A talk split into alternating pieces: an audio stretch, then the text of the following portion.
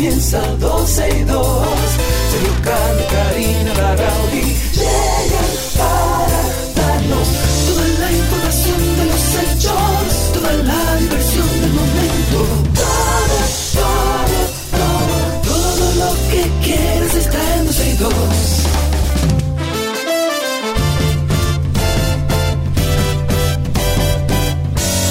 El reloj ya ha marcado las 12, comienza 12 y 2. Sergio Carlos y Karina Larrauri llegan para darnos toda la información de los hechos,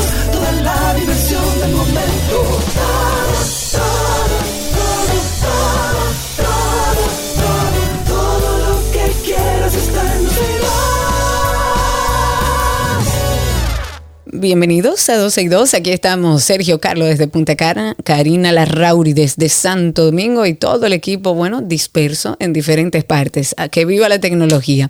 Desde ahora y hasta las 2.30 de la tarde con ustedes, un saludo a todos los que desde temprano están con nosotros hasta a través de Spaces. Ahí veo a mi hermana Pierina. Adiós, Pierina. Y a todos los que están en sintonía con nosotros a través de esa vía, bienvenidos. Recuerden que es muy fácil. Para mí, una de las vías como más chéveres para escucharnos, porque aparte de escucharnos, usted puede seguir utilizando su celular normalmente mientras nos escucha, también puede participar por esa misma vía por Spaces. Así que conéctese por ahí, búsquenos en Twitter o en X como 12 y 2, también en vivo a través de nuestra página 12y2.com y a través de la 91fm.com. Sergio. Ok. Bueno, aquí yo en Punta Cana vivo cerca del eh, aeropuerto de Punta Cana. Vivo a 9 kilómetros del aeropuerto de Punta Cana. Sin embargo, eh, hemos notado, los que vivimos aquí en este sector, que los aviones están despegando en el, del lado contrario a lo que ¿Cómo siempre así? estamos acostumbrados. Explícame que yo entienda. Bueno, lo que pasa es que para tú aterrizar y despegar un avión tiene que ser en contra del viento, creo que es. Eh, diablo, yo soy, yo estudié. Pero tú estudiaste. Sí, exacto. estudiaste, Yo creo que sí, lo que es en contra del viento que tiene que aterrizar. Si no me, sí, sí, sí, exactamente. Y entonces eh, vimos que hay unos vientos que vienen del suroeste, que no es normal aquí en República Dominicana. Y mm, los aviones están despegando en el lado contrario, o sea, están yendo hacia, déjame ver, sería hacia el oeste, están despegando usualmente, despegan hacia el este, o sea, que salen como para el mar inmediatamente. Eh, pero bueno, es por eso, es porque hay unas fuertes ráfagas de viento que están registrando, eh, se están registrando aquí en República Dominicana por la cercanía de dos bajas presiones y un sistema frontal. En las últimas horas se han desarrollado vientos del suroeste procediendo desde el mar, Caribe. Y esto lo dice nuestro amigo Jim Suriel, eh, que lo sigo ahí en redes sociales, y vi que ese es el, el- motivo. Ayer, cuando estábamos haciendo ejercicio, yo y mi socio, o mi socio y yo, de repente yo le digo, pero vea, ¿por qué los aviones están yendo de ese lado? Y teníamos ese interrogante y ya entonces esta mañana... eh, Entendimos cuenta, todo, sí. claro. Exacto.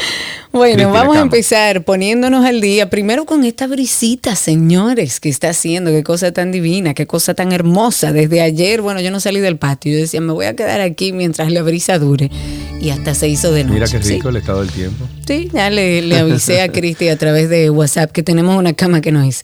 Bueno, fue suspendida la docencia por una incidencia de una vaguada y un frente frío en el día de hoy, pero no en todo el país. Esto fue específicamente en el municipio de Constanza, en La Vega por bueno, los fuertes vientos que ha provocado esta vaguada, la cercanía además de un frente frío al país, pues ya todos los organismos de socorro han sugerido suspender la docencia escolar inicialmente en ese municipio. Pero desde bien temprano en la mañana se han reportado caída de árboles, letreros, hojas de zinc que han volado producto de todas estas ráfagas de viento que se han registrado, eh, registrado perdón. Actualmente, los vientos, según lo que leo aquí, alcanzan una velocidad de 83 kilómetros por hora, lo cual representa un riesgo para la seguridad de estudiantes y personal docente y por eso han decidido, bueno, en esa parte del país suspender las clases.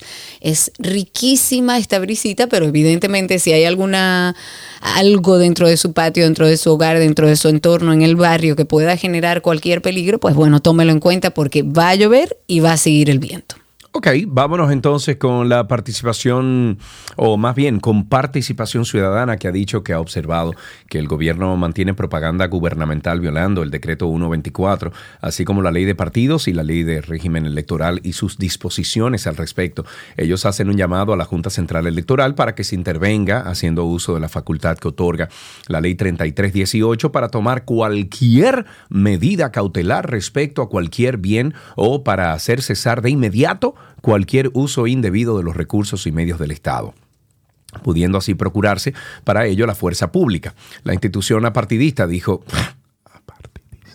dijo que el país no puede aceptar argumentos a favor de mantener propaganda gubernamental de eh, bueno que esté destinada ¿Qué fue lo que pasó? Se fue la luz.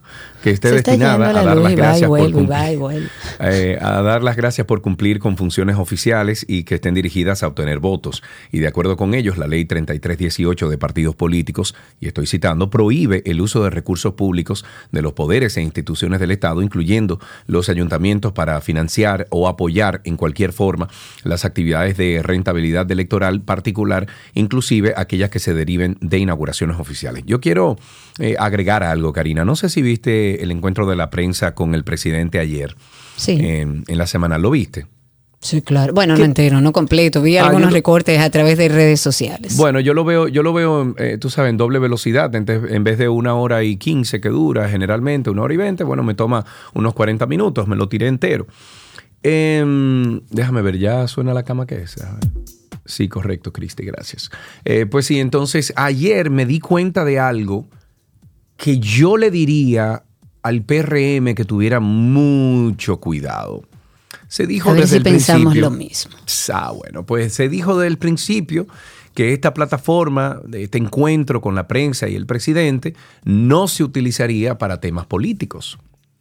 Sin embargo, a lo mejor ustedes no notan que se diga de que no, porque el PRM ahora mismo está haciendo esto. No se menciona PRM. Señor, eso es una plataforma política, punto. Pero, espérate, porque ellos arrancaron muy bien, ellos arrancaron muy bien, pero ayer me di pero es que desde el principio eso se supo que era una mm. plataforma política, porque todo lo que diga el primer mandatario, la figura más importante del país, va a ser noticia. y si yo te garantizo a ti una vez a la semana información salida del mismo presidente, eso es propaganda. Cari, Cari, es que no es, a ver, es como tú enfocas todo, porque por ejemplo al principio no se hablaba de cifras del otro gobierno, al principio no se hablaba de comparaciones entre gobiernos, al principio se, se cuidaba mucho de la forma en que se daba la información. Ayer yo me di cuenta de algo.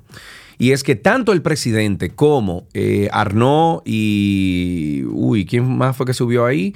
Eh, Arnaud, eh, Pavel.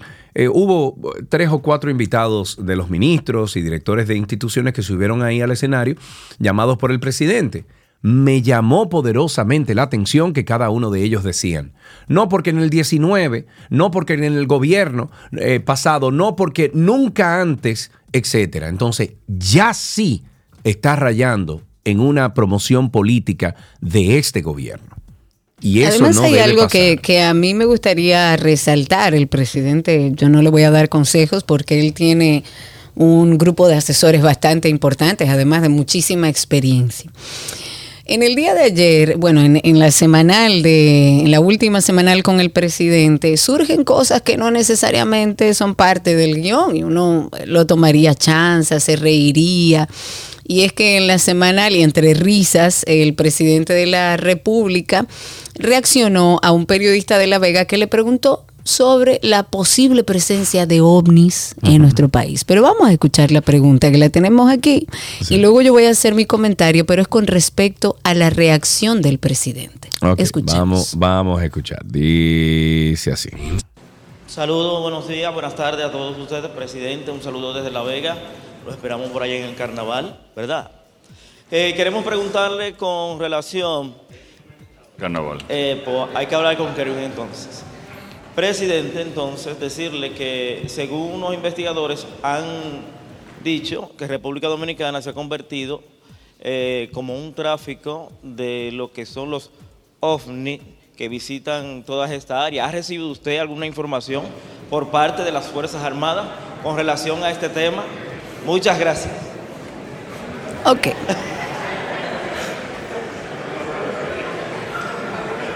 Hasta ahora no, pero voy a investigar. Ok, la pregunta puede generar mucho relajo, mucha chance. La verdad es que uno cuando habla de estos temas, yo siempre he dicho que en el tema de los ovnis y de, seres extraterrestres y que viven en otros lugares, yo soy agnóstica. Porque el día que bajen los muchachitos verdes, yo mira, ni creo ni no creo. Yo esperaré que bajen. Pero siento que no es la primera oportunidad que el presidente responde de una manera irónica, en chance. A mí me encanta y es bueno decirlo antes del comentario, me encanta la, la, figura cercana del presidente, la figura que habla llano a la ciudadanía. Yo creo que, que hemos dado un paso de avance en ese sentido. Sin embargo, hay que tener mucho cuidado porque eso se presta para una reacción eh, donde los demás puedan burlarse de este periodista. Te puede gustar o no la pregunta, te puede, yo como compañera puedo reírme, puedo decirle cualquier cosa, pero estamos hablando del primer mandatario de la República. Entonces las respuestas yo creo que dentro de ese entorno donde hay periodistas deben ser un poco más respetuosas. No es que le haya faltado el respeto, pero al que tenga un poco de inteligencia entenderá que la respuesta del presidente fue en forma de chanza y hasta un poco irónica y entiendo que el presidente debe tener mucho cuidado a la hora de responder a los periodistas, sea cual sea la pregunta, sea cual sea. Los demás pueden hacer lo que quieran, el primer mandatario no. Pero él dijo, él dijo voy a chequear con las Fuerzas Armadas. En serio, Sergio. De verdad.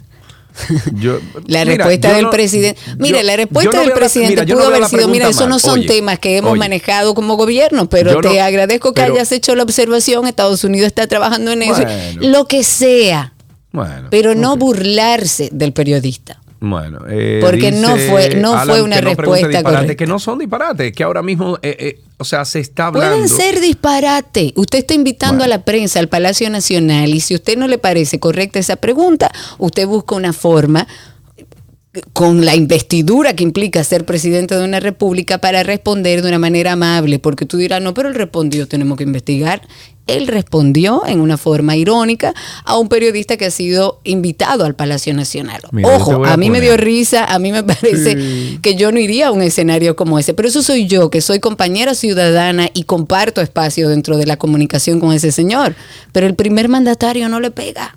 Déjame ver si yo puedo conseguir aquí, Karina, lo que yo te estaba diciendo sobre la promoción. Bueno, este señor que subió, que no recuerdo el nombre, eh, mencionó varias veces, hizo eh, el, tipo de, de, alocución del cual te estoy hablando. Déjame ver. A todos los presentes, comunicadores, productores, a todos los funcionarios que nos mm. acompañan esta tarde. Eh, presidente, yo quiero, en el caso de Montegrande, eh, para sumarle a lo que usted planteó, que también está en proceso de licitación la dos generadora hidroeléctrica. O sea que eso es un componente también que está contemplado. Igualmente, también se va a licitar en los próximos meses eh, víctimas de, esas inundaciones cada vez que se presente. De estoy adelantando. Las inundaciones que se producen tenemos en ese aspecto. Bueno, aproximadamente tres semanas, final de este mes, estará listo ya, presidente, el diseño eh, para nosotros. No, es que, es que fue, yo sé que eh, eh, Arnaud y Dios mío, ¿quién fue el otro que se me escapa? Estaban haciendo las preguntas. El 16 de agosto sobrepasará las, los 100 sectores que... Hablaron de, la distribución de agua, que me parece muy bien, que ahora el, el Estado dominicano está eh, distribuyendo más agua que antes eh, a sectores donde no se llegaba. Mira, aquí está Pavel. Trataba, bajan los gran varios eh, proyectos que el Banco Mundial nos ha estado apoyando con, a nivel financiero, pero también a nivel técnico eh, ya el Congreso Nacional aprobó y está en proceso de... No, habría que, habría que buscarlo porque es, que es extenso, pero conchalo, ojalá, ojalá que alguien en Palacio esté escuchando el programa ahora y que comunique esto porque están rayando ya a, la promoción política y es una pena que esta semanal, ¿verdad?, eh, se, se tiña de política cuando es un encuentro con la prensa que la gente beneficia, o sea, se beneficia mucho la gente por la comunicación abierta con el presidente y su gabinete y sería de eh, negativo y, y de mucho pesar que esto se tiña de, de política. Vamos a hablar de otra cosa y es un caso grave pero muy poco conocido porque por más de 30 años Hank Pereira Jr. estuvo prófugo de la justicia estadounidense y eh, perdón, estadounidense y llegó a la República Dominicana, en donde logró infiltrarse en A importantes mí hay cosas que yo para mí no tienen explicación. A ver, como por ejemplo. Eh, No, desarrolla el tema, pero entre otras cosas yo no entiendo cómo una persona que tiene una situación agravada en los Estados Unidos puede venir a nuestro país y vivir libremente sin ninguna reacción de las autoridades o, Bueno, o por lo menos las entidades donde trabajó que hagan, no sé, una revisión del perfil. Bueno, eh, este individuo ocupó incluso puestos directivos en empresas como Grupo Rica, Grupo Viamar, El Catador, Bo- Bancos López de Aro, entre otras al- eh, algunas otras. Se desempeñó como conferencista en finanzas y negocios internacionales en universidades como APEC y Pucamaima, y todo esto lo realizó aunque los medios tradicionales de nuestro país no mencionan sus relaciones con las personas que lo posicionaron en estas altas posiciones. Este señor, Hans Pereira, se abrió paso con el nombre de Henry Pereira Jr., que estaba prófugo desde el 1989 de la justicia norteamericana por violación y agresión sexual, hasta que finalmente fue detenido. ¿En dónde? Aquí en República Dominicana cuando solicitó por correo la emisión de un pasaporte. Al llenar la solicitud del nuevo pasaporte, Parea o Perea dijo que residía en Santo Domingo, por lo que la, oficial, la oficina del Marshall informó a su representante en la Embajada de Estados Unidos de República Dominicana. La información fue tramitada a las autoridades dominicanas y se le citó a que acudiera al consulado norteamericano el pasado 25 de enero y cuando acudió fue arrestado por agentes de la DNCD y representantes del Marshall de los Estados Unidos. Este hombre fue deportado a los Estados Unidos el 26 de enero y se espera que hoy, eh, bueno, eh, que hoy acuda, hoy un testigo acuda a juicio para dar su fallo. La pregunta que nos hacemos es cómo Henry Pereira logró eludir las medidas del sector financiero que como sabemos está muy regulado, logrando incluso ocupar estos altos mandos. Pero altos bancario. mandos en el sector bancario y en, impo- en importantes empresas en nuestro país. Esto ayer, le- dándole seguimiento a una noticia que justamente dábamos la semana pasada aquí en 12 y 2, lo vimos a través de redes sociales en, en un usuario y quisimos compartirlo porque al final... eh, uno se cuestiona mucho en torno justamente al sector financiero, que es, y como dice Sergio, bastante regulado en nuestro país. Sin embargo, cuando suceden cosas como esta, uno se pregunta, pero bueno, no se supone que si usted tiene una búsqueda internacional, una entidad bancaria debe prestar atención a ese tipo de cosas. Es una pregunta que dejo abierta.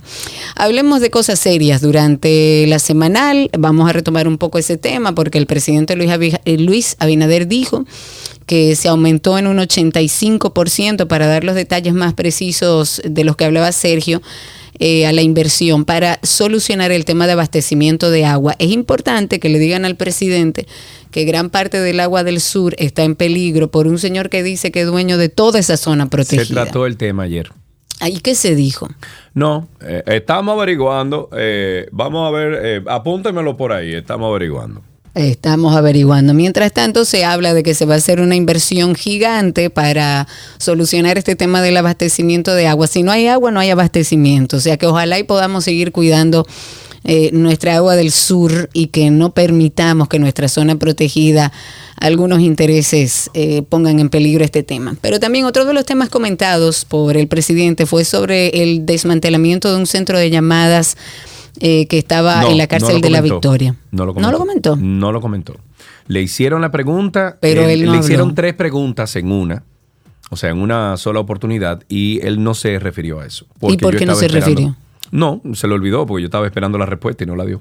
Él algo dijo sobre el sistema carcelario del país. Él habló, porque yo vi esa parte, de que se están haciendo esfuerzos. No citó el caso específico de este centro de llamadas que había en La Victoria. Eh, yo sigo insistiendo que el tema de la conexión de los teléfonos y demás en las cárceles dominicanas Karina, es un tema de fácil mira. solución. Eso Fácil. es, óyeme, eso es combinado con las autoridades de esas cárceles. En Pero este eso caso es fue la victoria. pero eso- lógico. Pero, es que es que se ve. Es más que de lógico. afuera Habían se ven 12 las parábolas. de- que se ven de, de afuera, se Por ven las eso. antenas. Tuvimos las fotos aquí en el día de ayer y es imposible que eso suceda sin que nadie en esa cárcel se dé cuenta. Pero además, yéndonos a un plano más hacia arriba, olvídate de lo que están cuidando las cárceles. Vámonos más arriba. Si el mismo presidente, es más, el que maneja el sistema carcelario decide que eso no va a suceder más, eso es fácil solucionarlo, señores. Facilísimo. El problema es que hace falta una persona que decida hacerlo, porque ya la tecnología no lo permite. Pero también en esta semanal se habló de los accidentes de tránsito.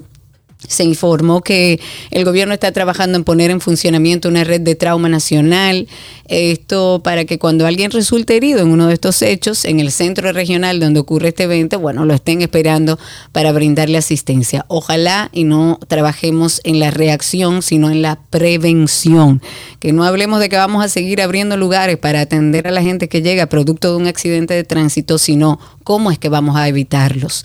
Según Abinader, la ejecución de esa red traumatológica en todo el territorio nacional implica a los pocos hospitales que atienden traumas, también habilitar este tipo de áreas a otros que no la tengan y la construcción de centros especializados regionales. Finalmente, en un tema importante que se comentó fue que la República Dominicana está preparada ante cualquier situación de inestabilidad en Haití. Recuerden que estamos en unos días donde supuestamente hay un tema de derrocamiento de del- de Ariel Henry y todo esto también relacionado al llamado del ex líder rebelde haitiano Gu Philippe, que es como se pronuncia creo correctamente, a una revolución para, para sacar al primer ministro Ariel eh, Henry, que finalmente abandona el poder. Se habló en un inicio que tratarían de hacerlo de manera pacífica, pero si no, estemos preparados para lo que está sucediendo ahí. Ok, la pregunta, ¿qué está pasando en Haití?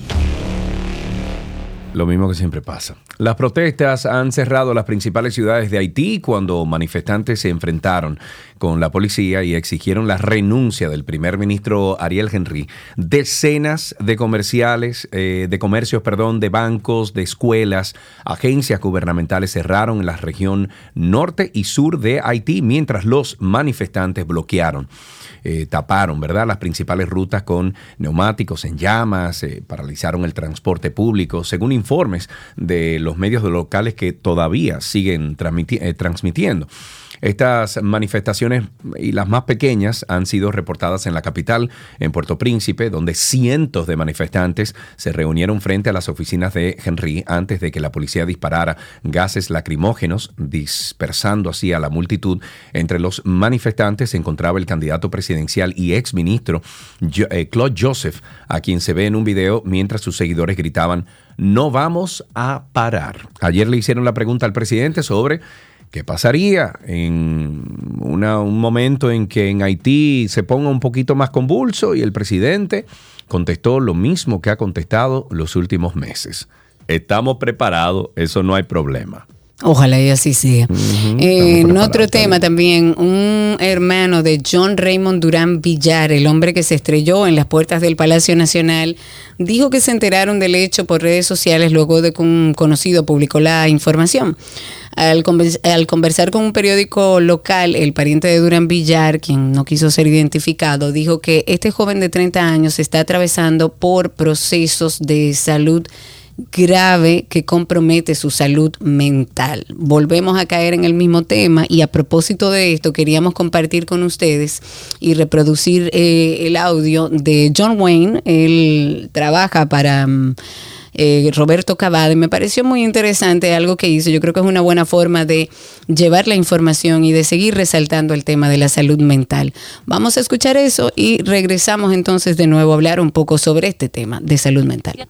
Un joven embistió contra el Palacio Nacional. Tres heridos, incluyéndolo a él, terminaron mal a su abogado. Ayer Cavada pudo entrevistar y este explica que este sufre de salud mental. John Raymond Durán Villar salió de lo más normal de su casa sin de esto a nadie comentar. Contra dos puertas de acero su carro pasó a estrellar, que fue mandato divino, solo pasó a comentar. Su abogado, Caunabo, Castro Castillo bolsillo. En defensa de John plantea un punto sencillo. El desequilibrio mental del protagonista indica que él no tuvo intenciones terroristas. La esquizofrenia es un trastorno neuronal que afecta la capacidad del otro para pensar. Se da por temas genéticos, a veces ambientales. Hola. ¿Se paró? Ah, Se pensé paró, que, se paró, que parece faltaba.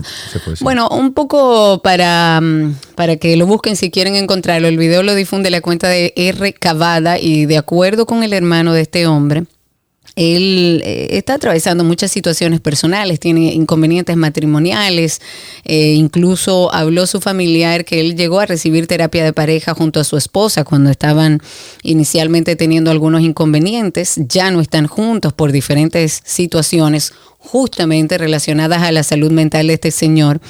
Y yo creo que este y muchos casos que hemos visto últimamente nos llama a accionar, nos llama a prestar atención a la salud mental. Estamos viviendo en un país y en un mundo donde todos los días es más importante prestar ate- atención a este tema y necesitamos en nuestro país que hayan políticas públicas claras para esto.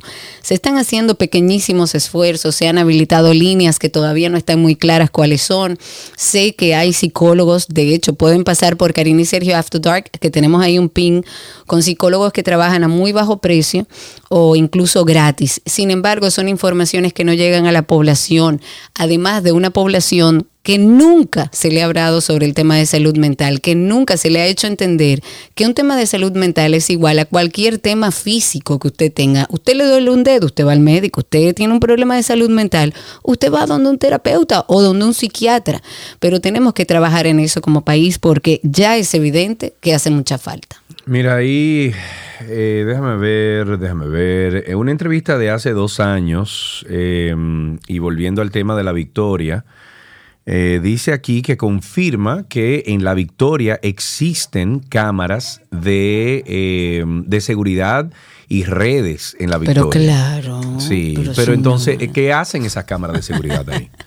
O sea, pero las si yo cámaras de como- seguridad no son de la victoria, también son de los presos. o sea, algunas de los presos también, Ah, pero, pero lo que te estoy diciendo es, si yo soy el director de una cárcel, una cárcel tiene que tener cámara y vigilancia en todos lados, Claro. incluso en el techo. En todos lados. ¿Me escuchaste? Dije en todos Pero lados. hay que subir al techo, Sergio. techo. ¿Cómo suben? ¿Cómo? Hay que subir al techo a montar la antena. Sí, es fácil. ¿Cómo sube el preso? Bueno, hay que subir, subir, ¿no? Por cualquier, tú sabes que las cárceles aquí son como casas. Pero bueno, dice por aquí, señores, y continuando con algunas cosas, es más, incluso debería nosotros, deberíamos nosotros de hablar de esto. Y si todo esto fuera poco, caiga quien caiga. Tengo tentáculos. ¿Quién soy? Este caso es un verdadero sancocho. Tengo tentáculos. Medusa soy. Y todo esto por venganza. Tengan cuidado. Medusa soy. Caiga quien caiga. La tercera sala penal de la Corte de Apelación del Distrito Nacional rechazó el recurso de apelación interpuesto por la defensa de Rafael Antonio Mercedes Marte contra la resolución que le impuso el arresto domiciliario e impedimento de salida del país por esta vinculación eh, de hechos de corrupción, supuestos hechos de corrupción en el entramado criminal desmantelado por la Operación Medusa. A Rafael Antonio Mercedes, ex conta- contador del Ministerio Público, le fueron impuestas las medidas de coerción en junio del año 2021 por su vinculación a la corrupción administrativa en el proceso judicial que tiene como principal acusado al ex procurador general de la República, Jean Rodríguez. El órgano acusador se opuso al recurso de apelación presentado por la defensa del acusado, alegando la persistencia del peligro de fuga, la gravedad de los hechos imputados, el daño social y que los presupuestos presentados por la barra de la defensa no son suficientes para la variación de la medida de coerción impuesta contra el acusado. O sea que sigue todo igual. Sigue todo igual. En otro tema, otro lugar, otra fábrica desmantelada clandestina de Pero alcohol bueno. adulterado. Claro. Esto operaba en una mm, pensión del sector de Villaverde en La Romana. Se hizo un operativo, se detuvo a una mujer identificada como Daniela Rivera. Ella estaba en el lugar en el momento de la intervención.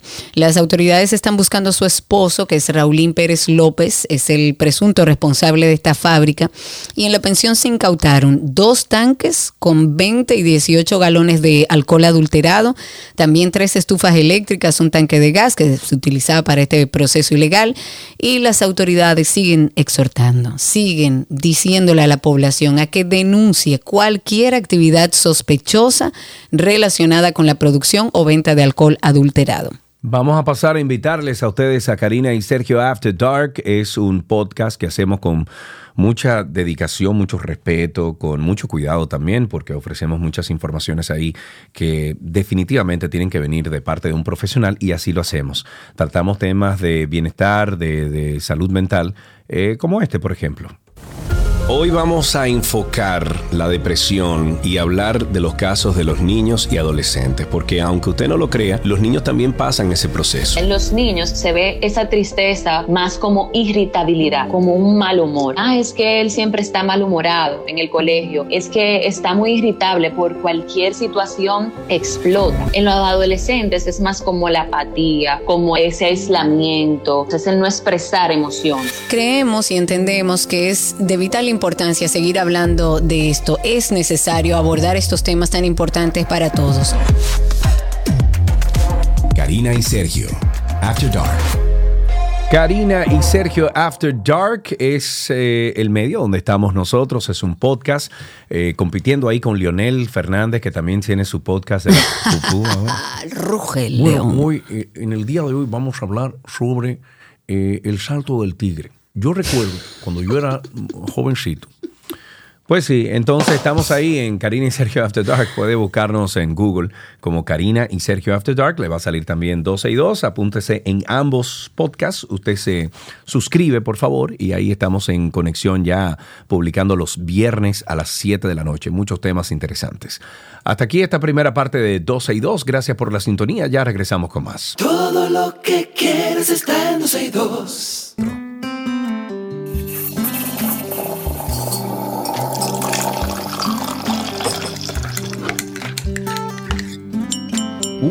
Suena la cucharita ahí siempre diciéndole que es tiempo de ese cafecito si usted está ahora mismo en su oficina o va a salir para la calle o está en el carro y párese por ahí, cómprese su cafecito Santo Domingo que siempre cae bien. Ustedes pueden también llamar aquí al 829-236-9856, 829-236-9856 y a través también de Twitter Spaces o X Spaces estamos en arroba 12 y 2. Por ahí pueden participar. Recuerden darle al microfonito, levantar su mano y participar con nosotros. 829-236-9856. Señores, ¿ustedes saben qué se hacía con el café antes de que generáramos la costumbre de beberlo? Y como yo me, no me lo, ¿cómo es? Y como yo no bebo, me lo unto. Y si no me lo bebo, me lo unto. Yo soy así con el café, eso sí es verdad. Pues oigan esto, qué interesante. En el siglo XV, una nueva y atractiva bebida se convirtió como en el- la comidilla del cercano oriente llamado kawa en árabe no era otro que café. Pero la gente de la región ya había consumido café mucho antes, solo que no como bebida. De acuerdo con algunas investigaciones eh, y algunos investigadores especializados en sociología, en antropología, se han hecho hallazgos arqueológicos que son muy recientes que establecen un antiguo origen botánico para el, el café arábico en el suroeste de Etiopía. Cinco siglos antes de esta popularidad que ha tenido el café como bebida caliente, un ingredi- ingrediente misterioso comenzó a aparecer en algunos libros árabes sobre medicina y botánica. Y hay algunas descripciones de este ingrediente que eran muy, muy similares a la de nuestro café. Sin embargo, se llamaba litera. Y en lugar de beber este ingrediente, que es el café, se usaba principalmente para limpiar y para refrescar las manos. Oh. Hay muchos recursos árabes eh, medievales tempranos que se conservan, que van desde el libro de botánica, dietética, perfumes. Bueno, Bueno, describen sabes- ahí los usos de lo que en que ese el- entonces era litera. No, y, y tú sabes que el café se usa como eh, degrasante. O sea, eh, si tú Sí, tienes la mano llena de grasa, por ejemplo, tú te frotas el café y eso te, te lo quita hasta cierto punto. También lo hemos dicho aquí anteriormente, lo repetimos, si usted tiene la borra del, del café que queda, por ejemplo, de la greca o de una prensa francesa, esa borra no la bote al eh, Zafacón. zafacón. Usted la bota por el fregadero, porque Exacto. cualquier cúmulo de grasa, etcétera, eso lo absorbe, lo limpia y le limpia el conducto para que usted pueda siempre eh, tener un, un ducto limpio. Ah, mira, ductolimpio.com. no, pero no tiene que ver, pero ducto eh, limpio en el fregadero y así entonces Claro. eh, que toda la, la- el agua pueda fluir con facilidad por ahí. Y para las que le gustan las plantas como a mí, recuerden que la borra del café también sirve mucho para las orquídeas y para las plantitas. Ah, sí, también, exacto, como Sí. abono, ¿no? Exacto, como abono. 829-236-9856. 829-236-9856. Cuéntenos cómo fue ese cafecito esta mañana, con qué noticias se despertó, porque la idea es compartir este espacio. Pero O sea, para seguir contándole. también es ¿El que estoy aumentando la cantidad de café y estoy bajando la cantidad de agua de, de almendra. De leche de almendra. O sea, no de leche, no, ya se le dice agua de almendra, Karina. Mm, Bueno, yo le digo leche de almendra. todavía. Bueno, pero está bien, no hay problema. Entonces, lo que estoy notando es que el ratio está variando y lo estoy haciendo inconscientemente. Estoy echando más café en vez de más, más almendra. Claro, porque el paladar se va ajustando al café y lo que quieres es después sentir más el sabor a café. Me pasó lo mismo. Yo antes bebía leche con café y fui Sí. como disminuyendo Café la leche, leche. leche, leche, exacto. Bueno, el más antiguo, para seguir un poco con la data, el más antiguo es del siglo IX. Hay un médico que lo usaba para hacer compuestos aromáticos secos para las mujeres. Sin embargo, él lo identificó confusamente como la madera de tronco de un árbol, hoy reconocido como una variedad de acacia. Pues durante los siglos siguientes, los escritores describieron repetidamente la litera, que era como se le llamaba al café, y ocas- ocasionalmente mencionaron sus cualidades, sus usos. Hay algunos escritores que decían que se utilizaba para controlar los olores eh, desagradables del sudor y el olor de cal viva utilizado en los baños para eliminar el vello, pero también en su momento era un, oigan bien, un potente desodorante que podía purificar la piel y endulzar los olores corporales. Así se usaba hace algunos siglos. Tenemos a través de mm, Twitter Spaces a nuestro amigo Juan Carlos. Vamos a darle paso inmediatamente. Juan Carlos, adelante. Déjame ver, vamos a darte un chancecito que el internet hoy no está de lo más bueno. Me dio un error, vamos otra vez eh, a ver si podemos escucharte, Juan Carlos. A ver si estás en un lugar con buena señal. No, se me fue Juan Carlos. 829-236-9856. 829-236-9856. Cuéntenos, hombre, cómo se levantaron con su cafecito hoy, cómo usted se lo bebe. Y también a través de Twitter Spaces. Ahí estábamos tratando, pero lamentablemente parece que hay un tema de conexión. Ok, tenemos una llamadita de este lado. Vamos a ver. eh, Sergio, mi tocayo, está en la línea. Buenas tardes, Sergio, adelante. Tocayo, buenas estás? tardes. ¿Todo bien? Karina, un abrazo. Igualmente, tocayo. Cuéntame un poquito de tu relación con el café. ¿Qué, eh, ¿Qué tipo de café te tomaste en el día de hoy? ¿Con qué lo combinaste? No, lo combiné solamente con una cucharadita de miel, Ok. eh, le- leyendo el periódico. Y otra cosa que descubrí la, la pasada semana fue, en el edificio estaban, estaban pintando y la, la Ah, propietaria me dio una libra de café. Me dijo, toma, ponlo en los lugares donde eh, te moleste más el olor. Es así. Y mira, Sí, sí, sí. se redujo el olor de la pintura en un 70%. Sí, sí, sí. Así Incluso mismo. tú sabes cómo se utiliza mucho y ahora me lo recordaste. eh, en la nevera lo ponen como en, en platitos, en bolsitos, ponen el café dentro de la nevera para que absorba todos los olores. Tú sabes que se usa con eso también, Cari. ¿El qué? El carbón mineral. Ah, sí, claro. El carbón absorbe. mineral, por ejemplo, si tú pintaste en tu casa y hay un olor muy fuerte, tú buscas unos cubos, 3, 4, 5 cubos, depende de la- del tamaño de, de la casa, pones el carbón, ¿verdad? Dentro del cubo, el carbón mineral, y le echas agua hasta la mitad del cubo. Y eso funciona. a la Absorbe todo. Sí.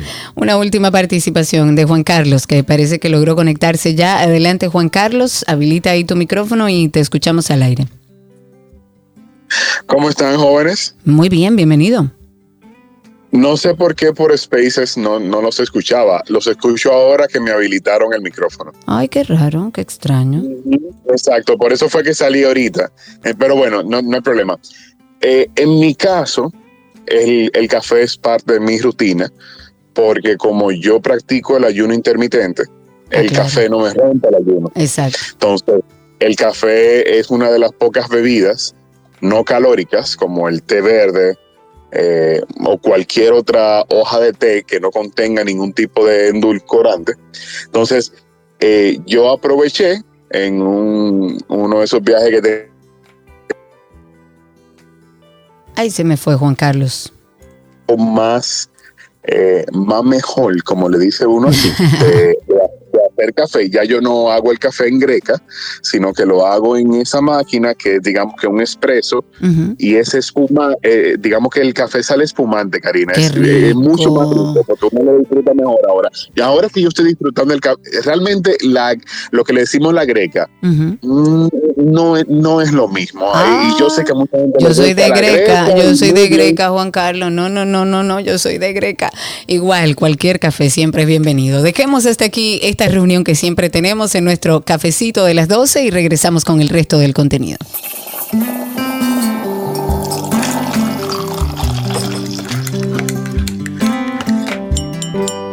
Todo lo que quieres está en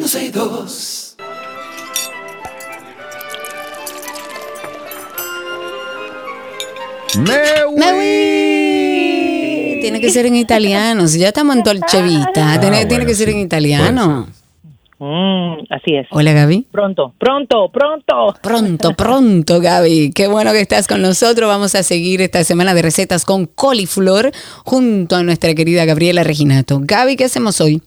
Miren, ustedes que están hablando de, de mal olor y de cómo quitarlos y demás, ustedes saben que una de las características del coliflor cuando se cocina, sobre todo cuando se hierve, es Ah, que ah, da un olor muy particular. Eh, y hay una forma de cómo evitarlo. Y es al momento de cuando va a servir eh, la coliflor, le puedes poner un tallo de apio o un poquito de vinagre, un poquito de limón o inclusive hasta un chorrito de leche. Eso no va a alterar ningún sabor, pero sí te va a ayudar a que cuando hierva ese olor particular del coliflor no, no esté presente, porque cuando inclusive hierves, eso como que se queda en el ambiente para que sepan que así lo pueden evitar. Un trocito de ese apio que ustedes tengan ahí medio olvidado en la nevera, pueden ponérselo o le exprimen medio limón, eh, como le digo, un chorrito de, de vinagre y listo. Bien, entonces, dicho esto, para que no tengan que buscar la, las cubetas con, con carbón y demás y quitar el, el olor de la casa, vamos a hacer hoy una crema de coliflor y puerros. Es muy rica, tiene una textura, vamos a decir, algo eh, puré, algo eh, gruesa, me viene siendo como una especie de, obviamente no es el bichisua, pero como esa textura del bichisua que recordamos que es esa sopa fría de papa, pero es muy rica. Y de hecho yo les recomiendo prepararla si ustedes están en algún régimen. El coliflor es súper rico para personas que están en un régimen que están tratando de bajar de peso y demás. Es muy recomendada dentro de la dieta eh, keto y, y sirve para hacer muchas cosas porque puede inclusive llegar a ser sustituto entre comillas, porque no lo es, pero podemos hacer un arroz de coliflor, un chofán. Ah, claro. Y queda muy Eh, rico. Se pueden hacer, se puede hacer masa, Pizzas. masa de pizza con coliflor. Entonces, eh, era como decíamos ayer, el, el coliflor es bastante rico. Y esta sopa puede ir muy bien. También es una sopa que yo considero como bien elegante. Si usted tiene una, una comida en su casa y quiere brindar como un vasito, como un shot antes de o entre platos, también queda súper. Es fácil, es una, estamos a decir que básica, y ya saben que la vamos a estar subiendo. Hoy, de hecho, ayer puse en remojo las eh, floretes de, de coliflor y hoy voy a hacer entonces las coliflores encurtidas. Así que esperen eso para final de la, de la tarde, noche. Entonces vamos a necesitar tres cucharadas de aceite de oliva, dos puerros de los anchos que vamos a cortar en rodajas finas, la parte blanca, un coliflor grande que la vamos a cortar en floretes, cinco dientes de ajo picados, una, una papa igualmente pelada y troceada. Recuérdense que todo esto va a ir luego al licuador, así que tranquilos.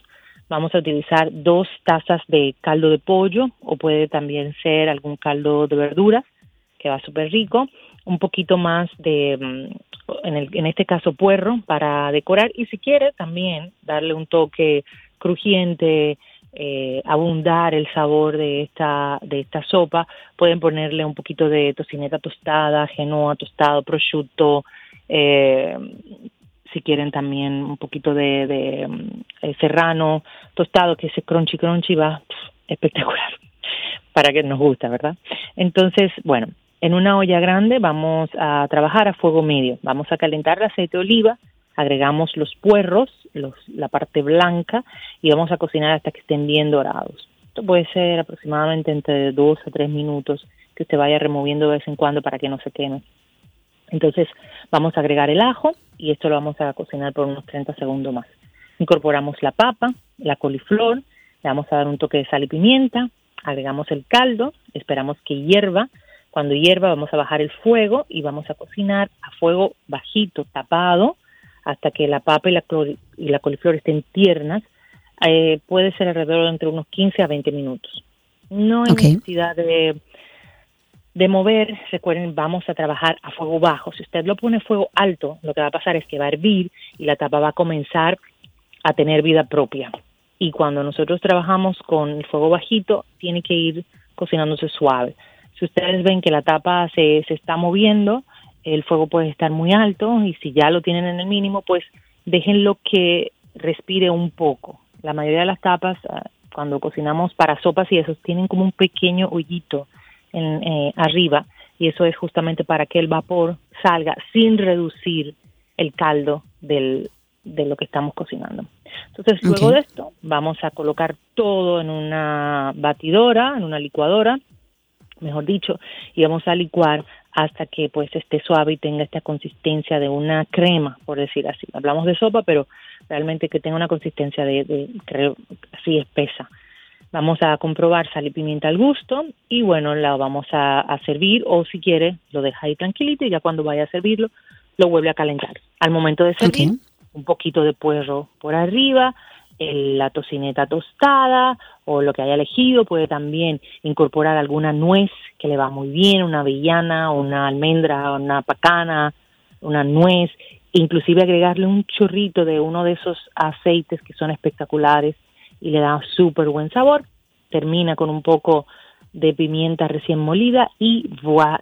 Voilà, ahí tiene usted otra receta con coliflor que puede encontrar en nuestra página 12y2.com. Pueden, recuerden seguir a Gaby que esta tarde noche estará subiendo la receta a través de su cuenta gabriela.reginato y cualquier pregunta también por esa vía. Gaby, ¿cómo? Tú sabes que me hicieron una pregunta hace unos días, alguien que quiere ir a Voilà, pero sabemos que Voilà, eh, eh, Voilà Café está dentro de Altos de Chamón. ¿Cuál es la posibilidad para alguien que no vaya necesariamente a Casa de Campo? Ay. Lam- lamentablemente, eh, no. o sea, lo- Lamentablemente. Lo, ideal, es- sí, lo ideal es que esté dentro del complejo para que pueda venir a visitarnos. O si es una persona que viene a hacer un, un tour en Altos de Chabón, que ya eso se maneja de manera individual, pues Claro. clarísimo, pueden, pueden entrar. Ah, bueno, Gaby, pero yo puedo ir, yo puedo ir, o sea, si yo quiero ir, por ejemplo, a Altos de Chabón y quiero conocer Altos de Chabón, lo que pago son, Sí, no recuerdo, claro. los locales le cobran muy poco, tú pagas la entrada y vas a Voilà. Exacto, tú sí, exacto, esa parte sí, yo te digo por, por mi parte. Eh, tú puedes comprar un, lo que se llama un day pass dentro de, de Casa de Campo y puedes visitar en este caso Altos de Chabón, que también tiene eh, un cover por entrada y luego obviamente pasar por Voilà, pasar por el anfiteatro, pasar por la fuente, por la iglesia, Claro. es espectacular y pasarse un día divino. De hecho, eh, las personas que, que están así fuera, que, que han comprado sus, sus day, day pass, lo hacen literalmente un day pass. Se pasan todo el día. Se pasan todo el día y está bien. Altos de Chabón, hay spots lindísimos para hacer fotos. Eh, aparte de, de Voilà, hay otra mm, selección de, de gastronomía divina. Así Sí. que es un buen plan para, para hacer en familia, en Claro. amigos. Ahora, mire, ahora que viene el 14 de febrero, me voy a robar estos 30 segundos y, y aprovechar. Adelante.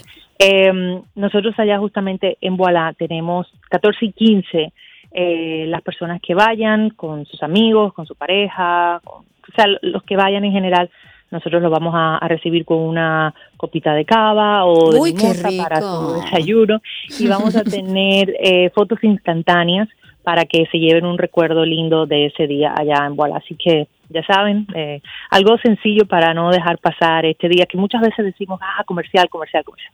Pero por otro lado, sí nos gusta, ¿verdad? es Tener una buena excusa. de romanticismo, exactamente. Claro.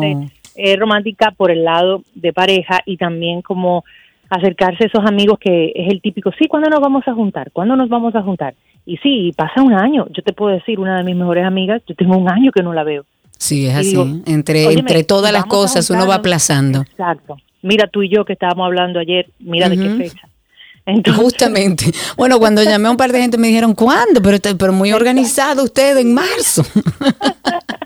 que a propósito del Día de la Amistad y de los enamorados, hay muchas personas que aman la cocina. Yo tengo grandes amigas que un maravilloso regalo sería, por ejemplo, el libro de Gaby con los potes o la línea Voilà de Gaby, mis potes mágicos.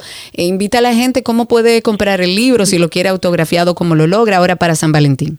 Y ahora algo más chulo también, Cari. Eh, por la compra del libro, desde ayer hasta el día 15, eh, puedes recibir de regalo uno de los potes de eh, la línea Voilà, ya sea una mostaza miel trufada o un mix de hierbas.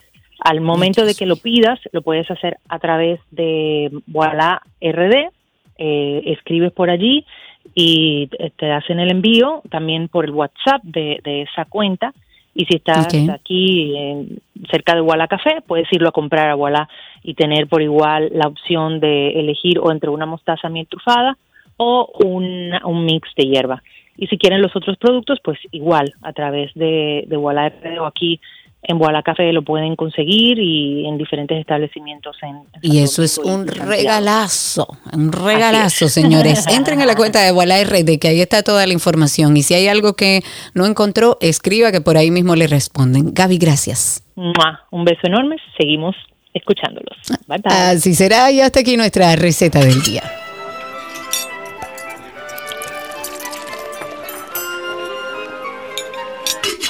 Todo lo que quieres está en 262.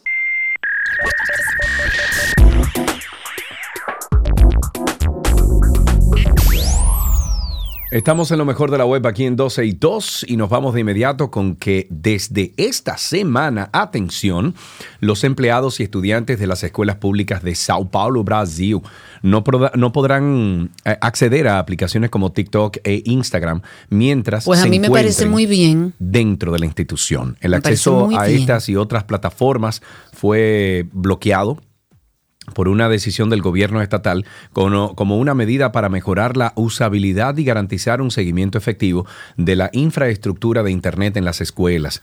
Con esta medida no solo los estudiantes, sino también los empleados y el equipo docente estará imposibilitado de acceder a las aplicaciones si están conectados a redes Wi-Fi o cableadas de las instituciones estatales. La lista de aplicaciones suspendidas también incluye Twitter, Facebook, Kai, que son las plataformas de juego Steam, también Roblox y servicios de streaming como Netflix, Globoplay, Prime Video, Twitch, HBO Max y Disney Plus. Esta decisión se ha tomado en medio del debate global sobre el uso de teléfonos móviles en las aulas. En Brasil no existe ninguna ley que prohíba o regule el uso de dispositivos en las escuelas. Han existido distintas propuestas para hacerlo en países como Francia y Australia. El argumento es que mientras muchos dicen que los dispositivos pueden servir como herramientas de aprendizaje, otros, por el contrario, confirman que los teléfonos móviles obstaculizan el rendimiento y la concentración de los estudiantes. A los estudiantes no les eh, entusiasma mucho esta idea, sobre todo aquellos que sufren de nomofobia. ¿Qué es la nomofobia? Pregunta Procede usted. a explicar. Nomofobia. N-O-M-O-F-O-B-I de indio A. Nomofobia. La nomofobia representa el miedo irracional a estar sin teléfono móvil. Nomofobia. El término fue acuñado en el 2009 en el Reino Unido y proviene del anglicismo nomophobia, que quiere decir no mobile phone phobia. Nomofobia. Ok, y siguen, divertirán, pa, pam, pam. Pam.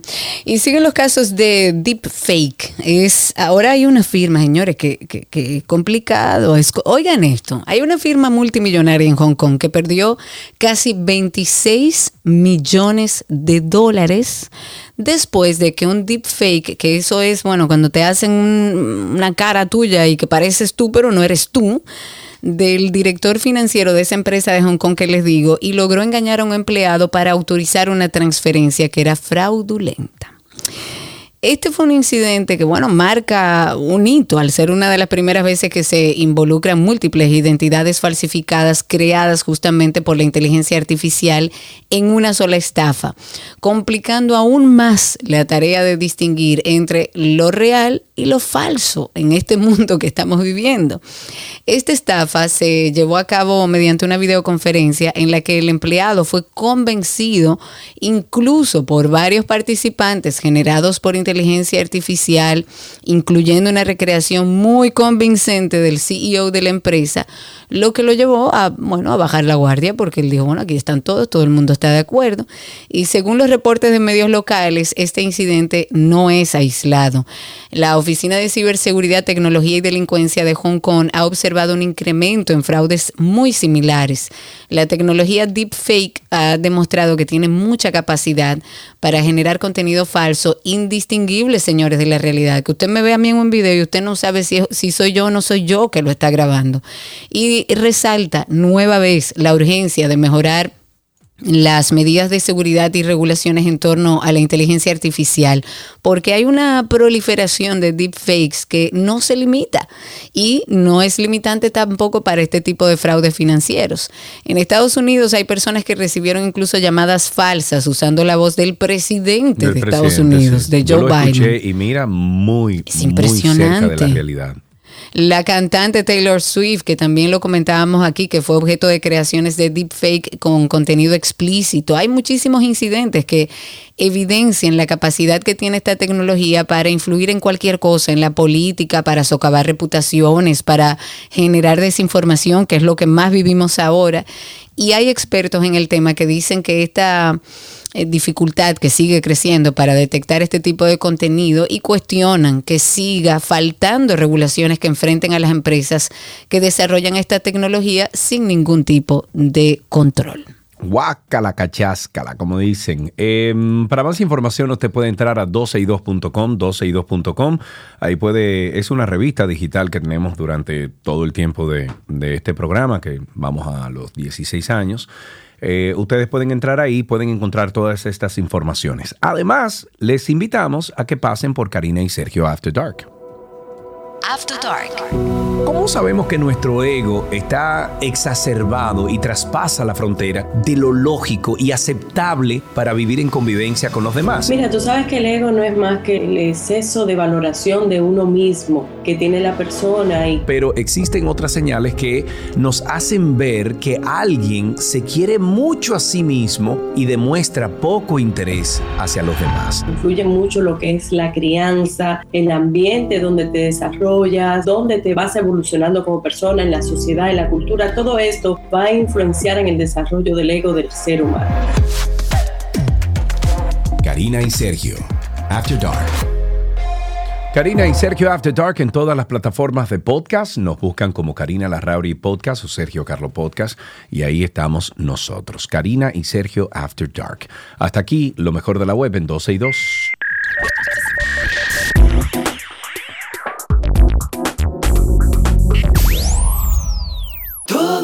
Que quieres está en 12 y 2. Let's go, let's go. A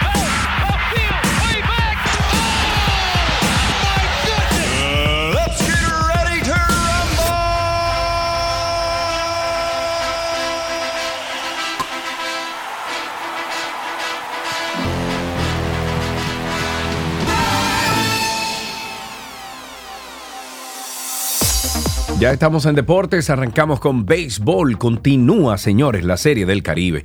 Este martes a las 10.30 de la mañana fue el partido entre México y Nicaragua. Nuestro país, República Dominicana, se enfrenta a Curazao a eso de las 3.30 de la tarde y Panamá se enfrentará a Venezuela a las 8.30 pm. Suerte al equipo dominicano. En otra noticia de béisbol, los mellizos de Minnesota agregaron un bate veterano. Han acordado un contrato de un año con Carlos Santana por un valor de 5.25 millones de dólares.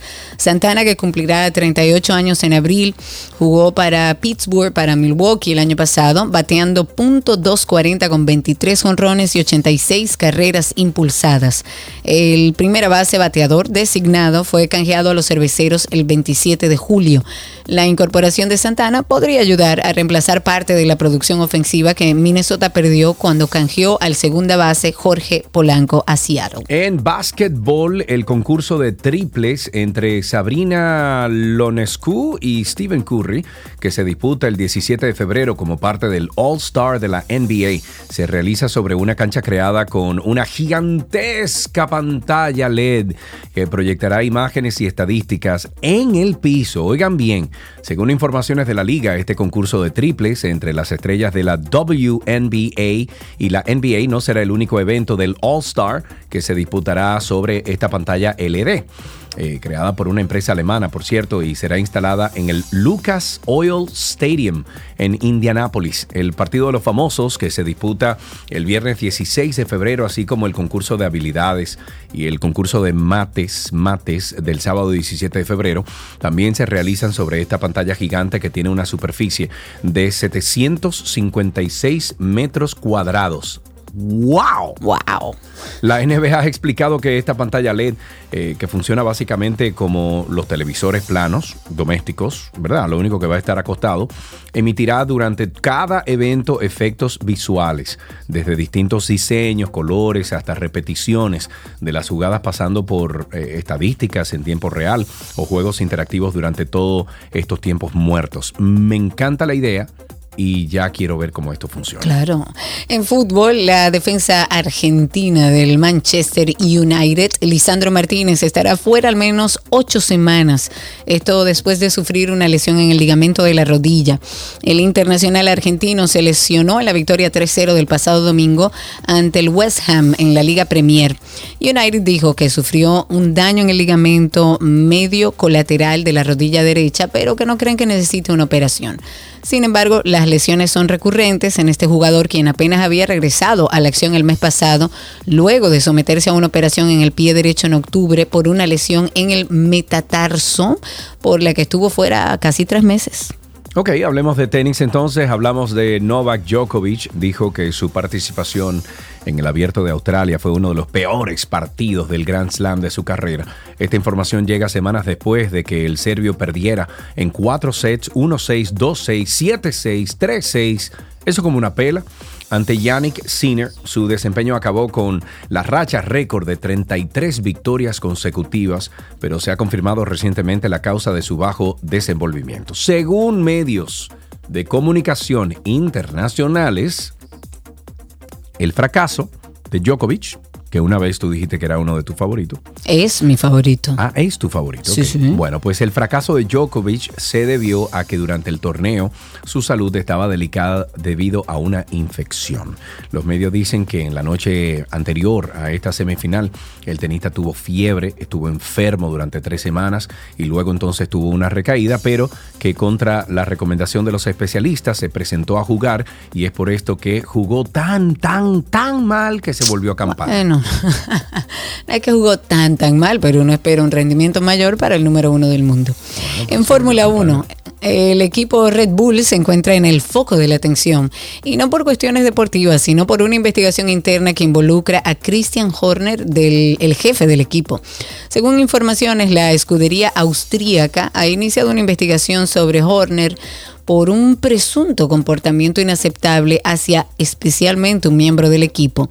Un portavoz de Red Bull ha confirmado que tras conocer algunas acusaciones recientes, la compañía ha comenzado una investigación independiente. Este proceso, que ya está en marcha, lo lleva a cabo un abogado especialista externo. La compañía se toma estos asuntos muy en serio, así lo ha demostrado, y la investigación se completará lo antes, lo antes posible. No sería apropiado hacer más comentarios en este momento. Eso dijo el representante de Red Bull. Con esto finalizamos estas noticias del mundo deportivo, sin antes recomendarles siempre el programa, digo, perdón, el podcast que está nominado en los premios Soberano After Dark.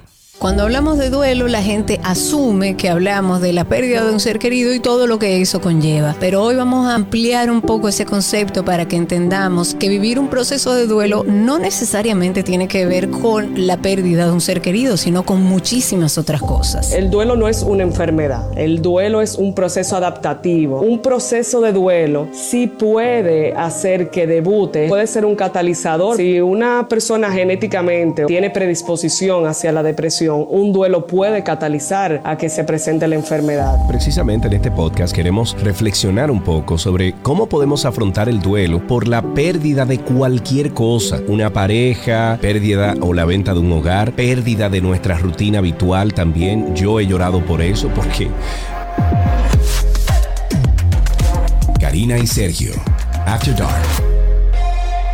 Karina y Sergio After Dark está presente en todas las plataformas de podcast. Lo más sencillo que usted puede hacer es entrar a Google.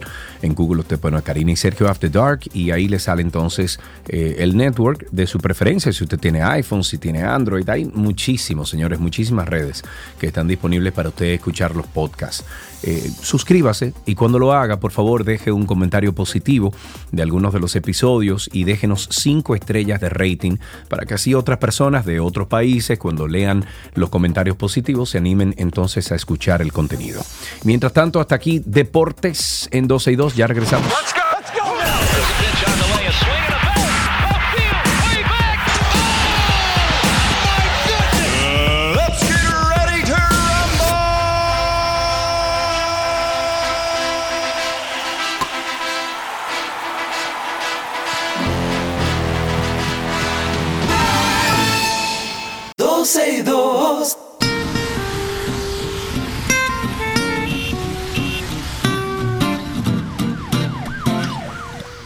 Entramos en la parte interactiva de nuestro programa, yo creo que la que más nos gusta, en el 829-236-9856, 829-236-9856, a través de Twitter Spaces, también ahí estamos en vivo, y si quieren comentar sobre cualquier tema de nuestro maravilloso país, del tránsito, del circo, de los motores, de los vehículos pesados, de, mm, áreas públicas invadidas y que usted tiene que bajar a la de la acera a la calle, llame 829-236-9856 y a través de Twitter Spaces estamos. Hay un último informe presentado por el gobierno dominicano, esto como parte del seguimiento a la seguridad ciudadana que tanto nos preocupa, que informa que la mayoría de homicidios que ocurrieron en el país las semanas transcurridas en el 2024 fueron conflictos sociales y no por hechos delictivos. De acuerdo con el ministro de la presidencia, Joel Santos, el 58% de los homicidios que se registraron en lo que va de año se debieron a conflictos sociales en diferentes sectores.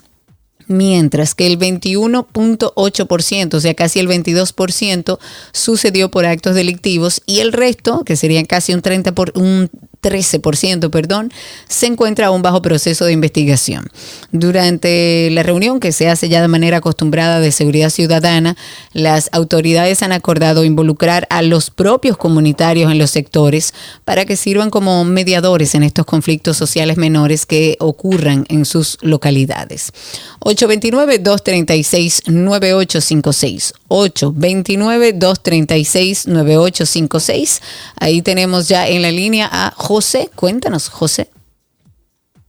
Siempre, siempre hay tapones en la 27, pero ¿alguien sabe decir por qué de oeste a este está totalmente bloqueada? Ah, no, pero La ahora mismo va vamos a pedir al Intran que mande, mande uno de sus drones. Pero increíble, es un solo Ahí. tapón. Un solo tapón, ya saben ustedes ahí, evítenlo. 829-236-9856, 829-236-9856, nuestro teléfono aquí en 262, por favor, vamos a poner las cosas en azul. 829-236-9856. Cosas que uno no entiende, Karina Larrauri. ¿Qué será? Que no entiende, una cosa que no entiende, que no la entiende. ¿Por qué es tan fácil para algunos presos fugarse? Oh, ¿por qué? Autoridad de la Dirección General de Servicios Penitenciarios y Correccionales, que hacen un excelente trabajo, desde permitir centros de llamadas dentro de una cárcel hasta permitir que se fuguen, y el DICRIM también reapresaron a un privado de libertad que se fugó ayer luego de luego de desarmar y golpear a la gente de seguridad que lo estaba custodiando. Esto ocurrió previo a conocerse la lectura de, su caso en el Palacio de Justicia de Ciudad, Ciudad Nueva.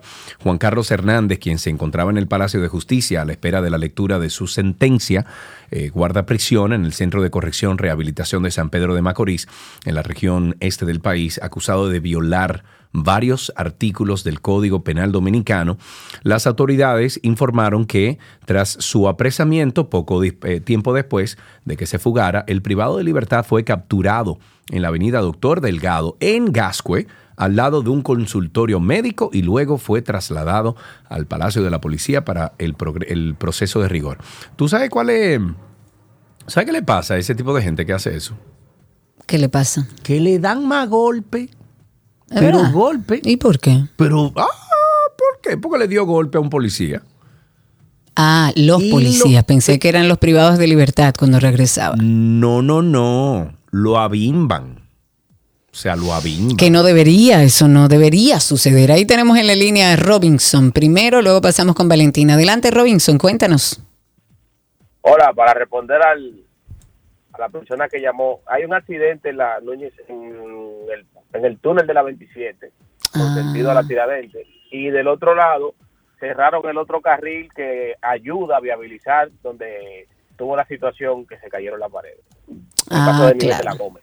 Claro, claro, claro. Muchísimas gracias por la información. Muchas gracias. Pasamos ahora en el 829-236-9856 con Valentina. Adelante, Valentina. Hola Karina y Sergio, qué gusto contactarme con ustedes.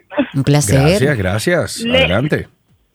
Le, le estoy llamando no tanto por el segmento, sino para informar otra cosa que he visto que ha estado sucediendo eh, en los centros de nuestro querido país. Es la discriminación a la vestimenta. Yo he estado visitando por cuestiones laborales, eh, más que nada el NEI Arias, en todos, y he visto como a personas que le cuestan tanto conseguir una cita, que a veces son tres y cuatro y hasta seis meses conseguir esa cita, y personas de 60, 65 años cuando acuden porque tienen unas sandalias abiertas o tal vez unos calicitos que van, eh, las devuelven y no pueden acudir a su cita médica. Ah, Por pero cuestión espérate, de la espérate, Porque para espérate, ir espérate, al médico hay que hay un código de vestimenta. Sí, sí lo hay. Sí lo hay. Sí. Eh, Sí lo hay. Sí.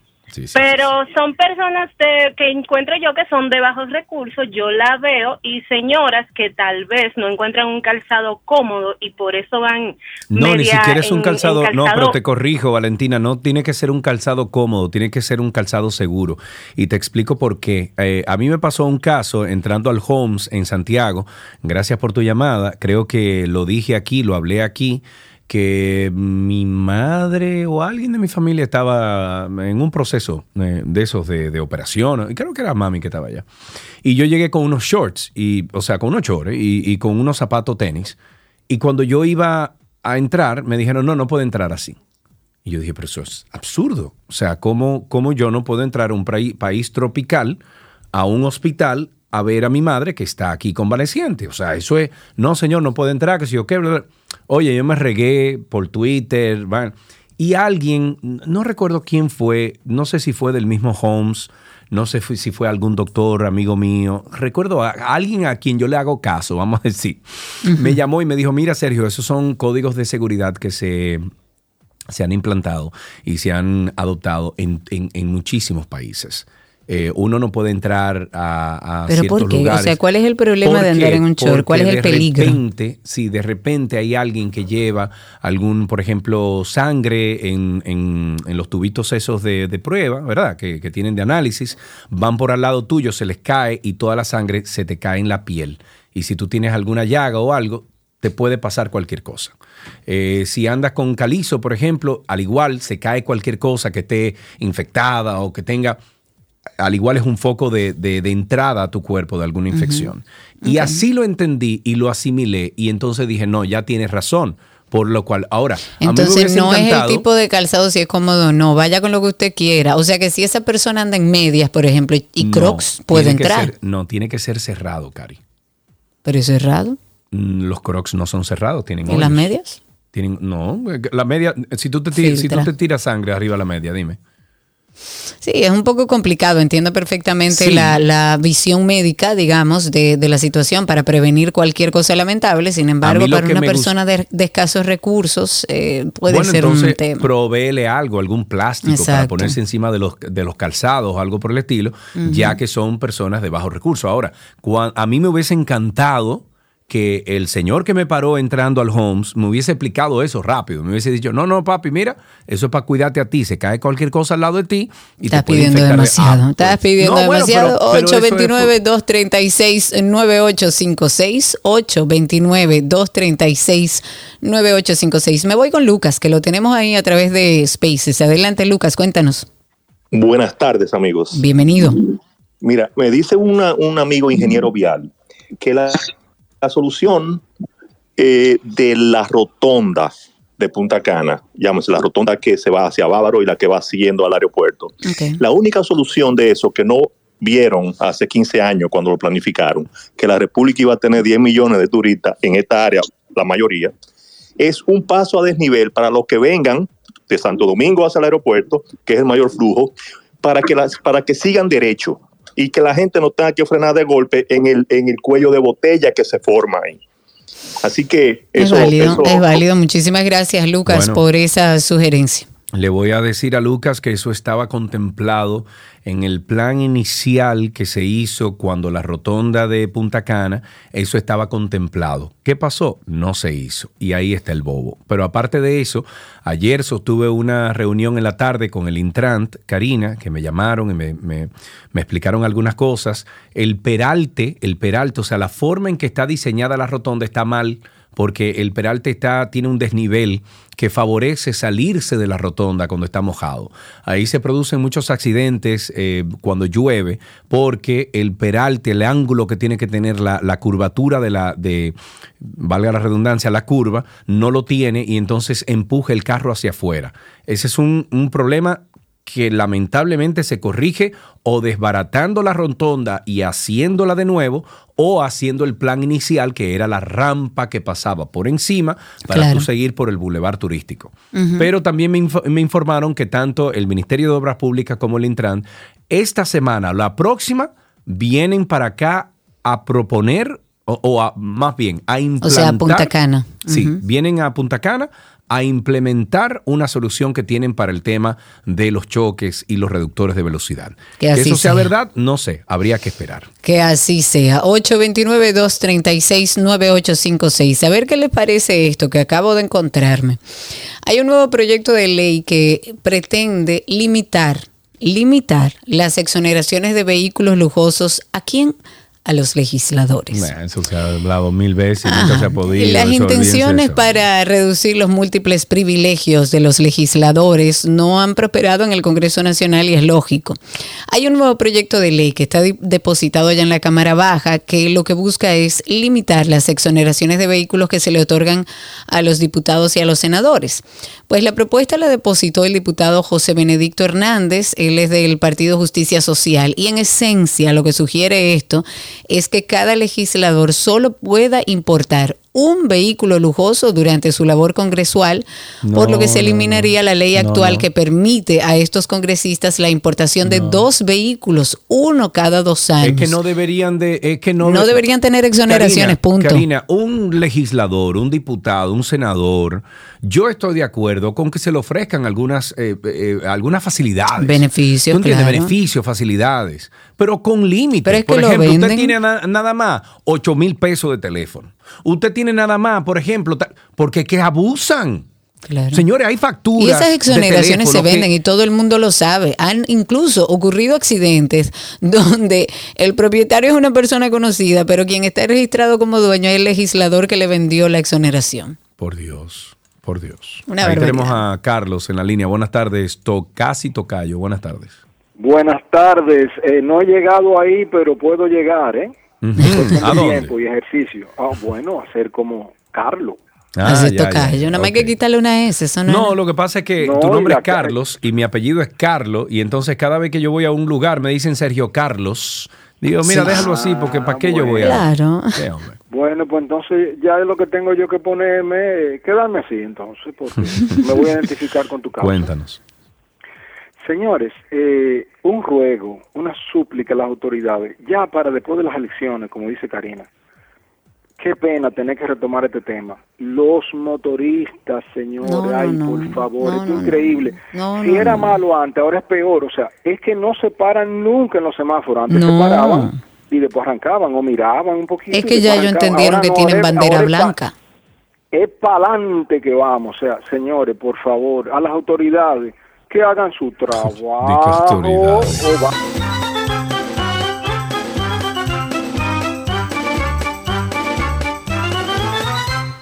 Autoridades, ni autoridades. 829-236-9856 es el teléfono en cabina y recuerden además que estamos en vivo a través de Twitter, a través de X. Entran a nuestra cuenta y por ahí se pueden conectar con nosotros. Búsquenos como 12 y 2. Señores, volvió a aparecer Karina Bunaba. ¿A quién? ¿Con qué? ¿Qué está pasando con qué? ¿De qué hablas, Karina? Salió Karim Abunaba otra vez, es noticia, porque la FEDA, que es la Federación Dominicana por los Derechos de los Animales, ha condenado los supuestos actos de maltrato animal cometido por Karim Abu Nabá, quien a través de un video, o sea, él se grabó, él, él colgó un video en sus redes sociales y dejó ver cómo lanzaba de manera abrupta a su mascota a una piscina. Por Para los que no conocen, por lo menos. Para los que no, lo, no conocen esta organización, FEDA es una organización que promueve la protección animal y ha dicho que el comportamiento de este acusado, como le llaman, no es aceptable y solo demuestra que quien tiene la responsabilidad de la misma no está consciente del daño emocional y físico que le causa al animal o que no está en facultades mentales para tenerlo. No sé si la primera o la segunda. Podríamos Yo creo optar por la la primera o la segunda. 829-236-9856. 829-236-9856 es nuestro teléfono aquí en 12 y 2. 829-236-9856. Karina, me preguntan por aquí que te pregunte a ti Ajá. que si tú encuentras bien que a Yailin, la más viral, la haya nominado en la misma categoría que Mili ¿Y a Quesada. mí por qué? ¿Seré yo crítica de espectáculo? Y qué sé yo. Yo, eh, sé. yo puedo decir yo, yo, yo, y esto no es con ánimo de, de desprestigiar a nadie. Yo no conozco la música que hace Yailin. Bueno, no sé si yo he visto bueno. las noticias, bueno, lo que hace Yailin. Lo que yo he visto de Yailin es todo conflictos, porque me sale eh, dentro de las redes sociales y la verdad no estoy ni siquiera muy al tanto. Si merece ser Yo nominada que por digo- su música o no, no lo digo- porque no la conozco. Yo lo que digo es que ya las premiaciones musicales de todo el mundo del planeta tienen que tener una categoría para personas que utilizan, por ejemplo, los autotune, lo, todo eso. Y ya hay que se emburujen ahí. Mejor canción con autotune, mejor cantante con autotune. Y ya, y que se emburujen. Pero tú no puedes poner a una persona que utiliza unos recursos electrónicos que pueden ser utilizados por cualquiera Dentro de una categoría o con una persona que sí o sea, tiene una, una, gente voz que no sabe cantar, nominarla como cantante, con otra gente que sí canta. Correcto. Por ejemplo, yo recuerdo el año pasado que nominaron a Bad Bunny junto a Adele y no recuerdo a quién más. Y tú decías, pero es que, es que no, o sea, Bad Bunny es un excelente entretenedor, o sea, una persona que entretiene. Su música a mí me encanta, o sea, pero tú no puedes ponerla al lado de Celine Dion, mi amor. Bueno, pero que un cantante canta, vive de eso. Él canta. Bueno, eso es lo que... Ahí es que, ahí es que está la cosa. O sea, él usa autotune. Entonces, se, se ayuda eh, mucho, todo. Vamos a ver qué dice Pablo, que está en la línea con nosotros. Eh, Julio, espéranos ahí un Pablo no se momentito. va a meter en eso. Pablo, no Pablo, ¿tú, tú no te vas a meter No, no, en eso, es Pablo? seguro que- No, no, no, no, de verdad que no. Una pregunta, Adelante, jóvenes. Eh, ¿Cuándo nosotros podemos considerar que un problema pasa de ser un problema normal a ser una epidemia? Yo te puedo decir, aquí en Punta Cana hay una epidemia de choques ahí en la rotonda de Punta Cana. Yo te Porque puedo decir otro. Aquí hay una epidemia de Hay motores. choques. Exacto, también hay una epidemia de motores, pero también yo creo que nos vamos a ent- a entrar en Hay categoría. una epidemia, perdón, Las perdón, Pablo, hay una epidemia de, de políticos estúpidos. También. Hace falta la palabra. Adelante, Pablo. Lo interesante es que tú- yo no sé si ustedes han visto la cantidad de personas mandando mensajes de, de voz al WhatsApp Ya, con el Dios celular en la cara, mío, manejando. Dios Y yo digo, y yo digo, pero es que no se están dando cuenta que el nivel de distracción el, el hecho de que tú, que tú estés mandando un mensaje, tengas el celular en la cara, es decir, es sumamente peligroso y es mucha la cantidad de personas que están en eso y es sumamente peligroso. Yo creo que ya está entrando en punto de epidemia. Mira, yo la verdad es que el tema del celular en el carro lo he visto bastante controlado, tampoco es algo de lo que me fijo. La suerte que tenemos con respecto a eso es que cada vez más los carros, por económico o caros que sean, van a venir ya eh, con la posibilidad de, de tener todo conectado al carro y no utilizar no- eh, el celular. Décadas. No, serio, yo no creo. Ya, hay- ya la mayoría de los carros vienen así. Ahí tenemos a Julio en la línea. Adelante, Julio, cuéntanos. Buenas tardes, Karina. Buenas tardes, Sergio. Tengo que darle prioridad a este comentario. En la 27 de febrero, de oeste a este, dentro del túnel hubo un accidente. El tapón nace debajo Ah, sí. de la Lincoln y sobrepasa la Nuña de Cáceres.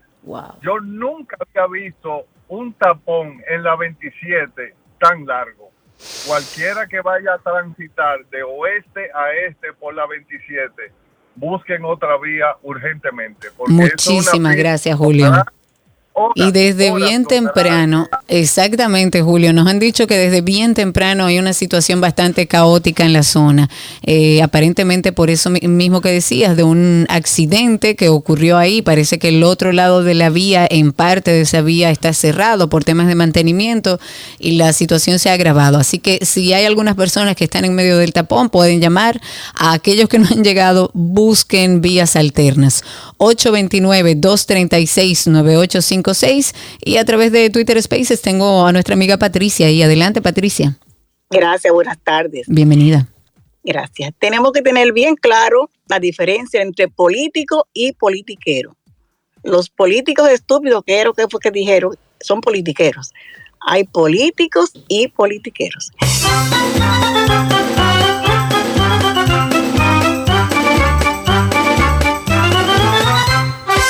Seguimos eh, tomando algunas llamadas. Tenemos oportunidad de dos o tres llamadas más. 829-236-9856. 829-236-9856. La Contraloría General de la República busca proveer desayuno, almuerzo y cena a sus empleados. Me Una gusta. búsqueda más. No, hombre, pero está bien. Así lo anunció al abrir una convocatoria para empresas interesadas en proveer este servicio.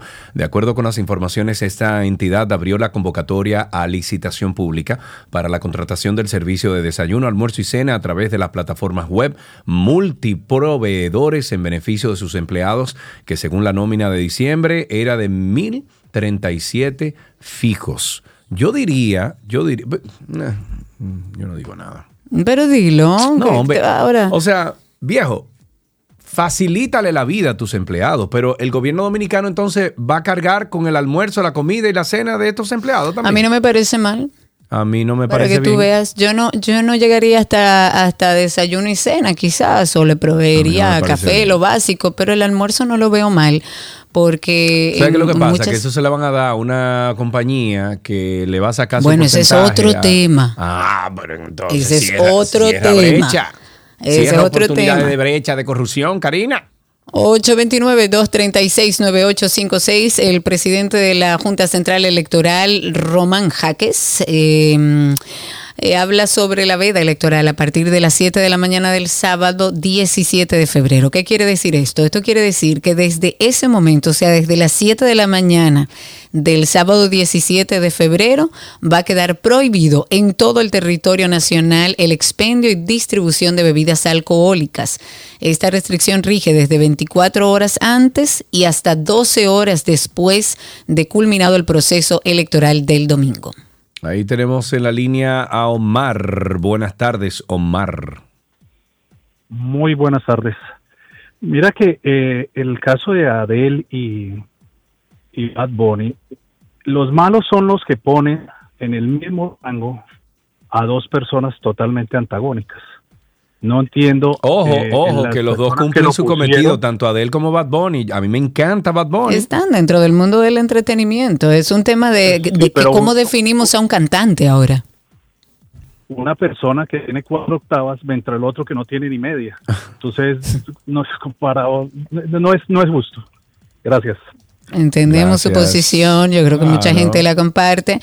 829-236-9856. Tenemos a través de Spaces a mi queridísima People. Adelante, querida, cuéntanos. Ahí está. Hola, people. Dime a ver, People. Ay, Dios mío, People, no tiene señal, de, señal donde estás, aparentemente. Trata de... Ahora sí. Ahora sí, cuente usted. Perdón.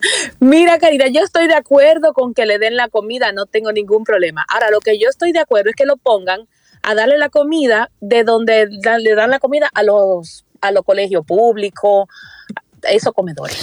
Sí, ellos están tratando de licitar eh, con empresas, de hecho, han hecho pública esta necesidad para que varias empresas eh, puedan suplir esto. Eh, recuerda que el tema del almuerzo mm, escolar es un poco, es un proceso un poco más complejo. Muchos de los centros eh, que distribuyen la comida están en distintos lugares cerca de esas escuelas y sería un poco como complejo, pero eh, a mí no me parece mal. Yo sigo insistiendo que el beneficio al empleado siempre va a repercutir en, en la forma en la que trabaja y en el rendimiento en su trabajo.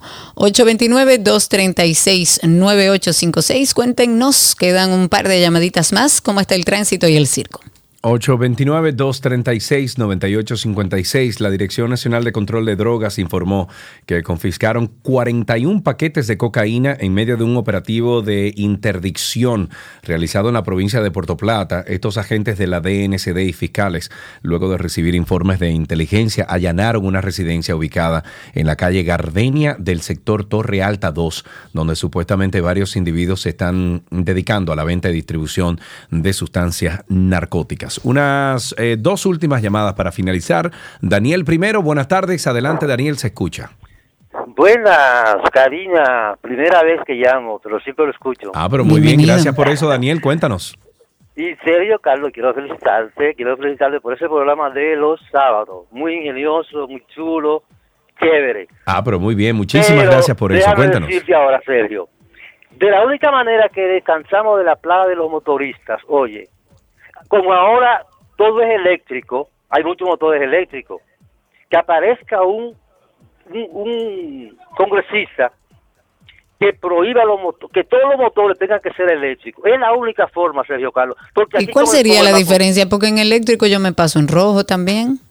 No, pero espérate, Karina. Y la bulla y el escándalo. Ah, Ellos no, sí, eso es parte los- de- los silenciadores, ¿tú me entiendes? Pero no lo van a comprar porque lo que a ellos les gusta es hacer bulla. Y tú me entiendes? Y acelerar y todo eso. Eso es lo que... Van a haber menos motores, te lo digo yo. Gracias, Sergio. Gracias.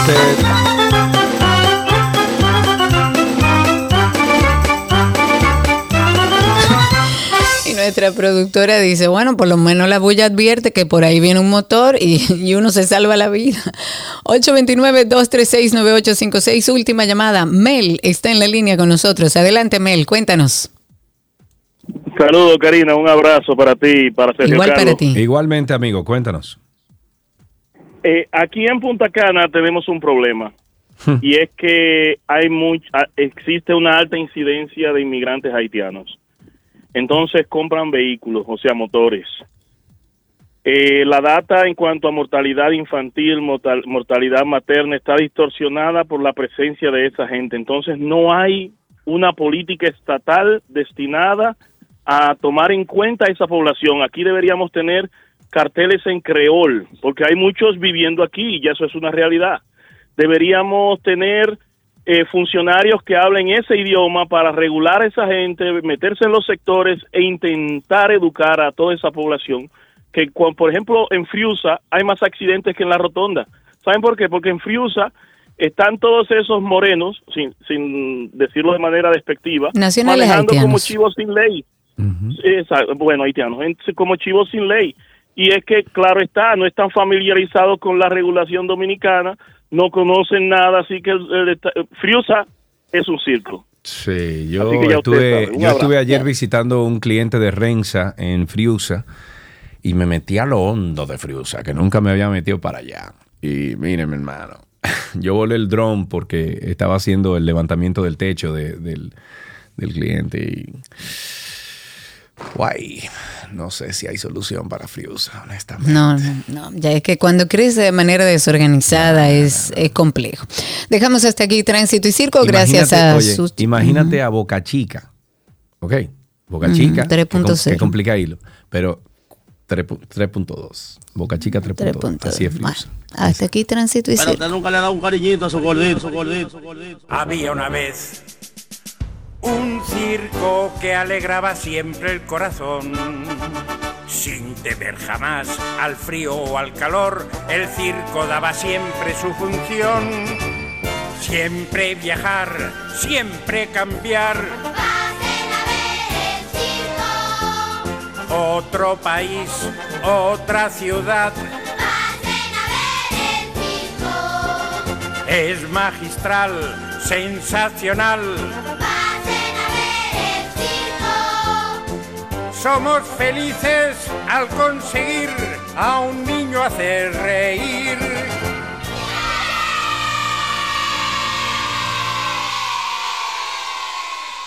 Todo lo que quieres está en 262.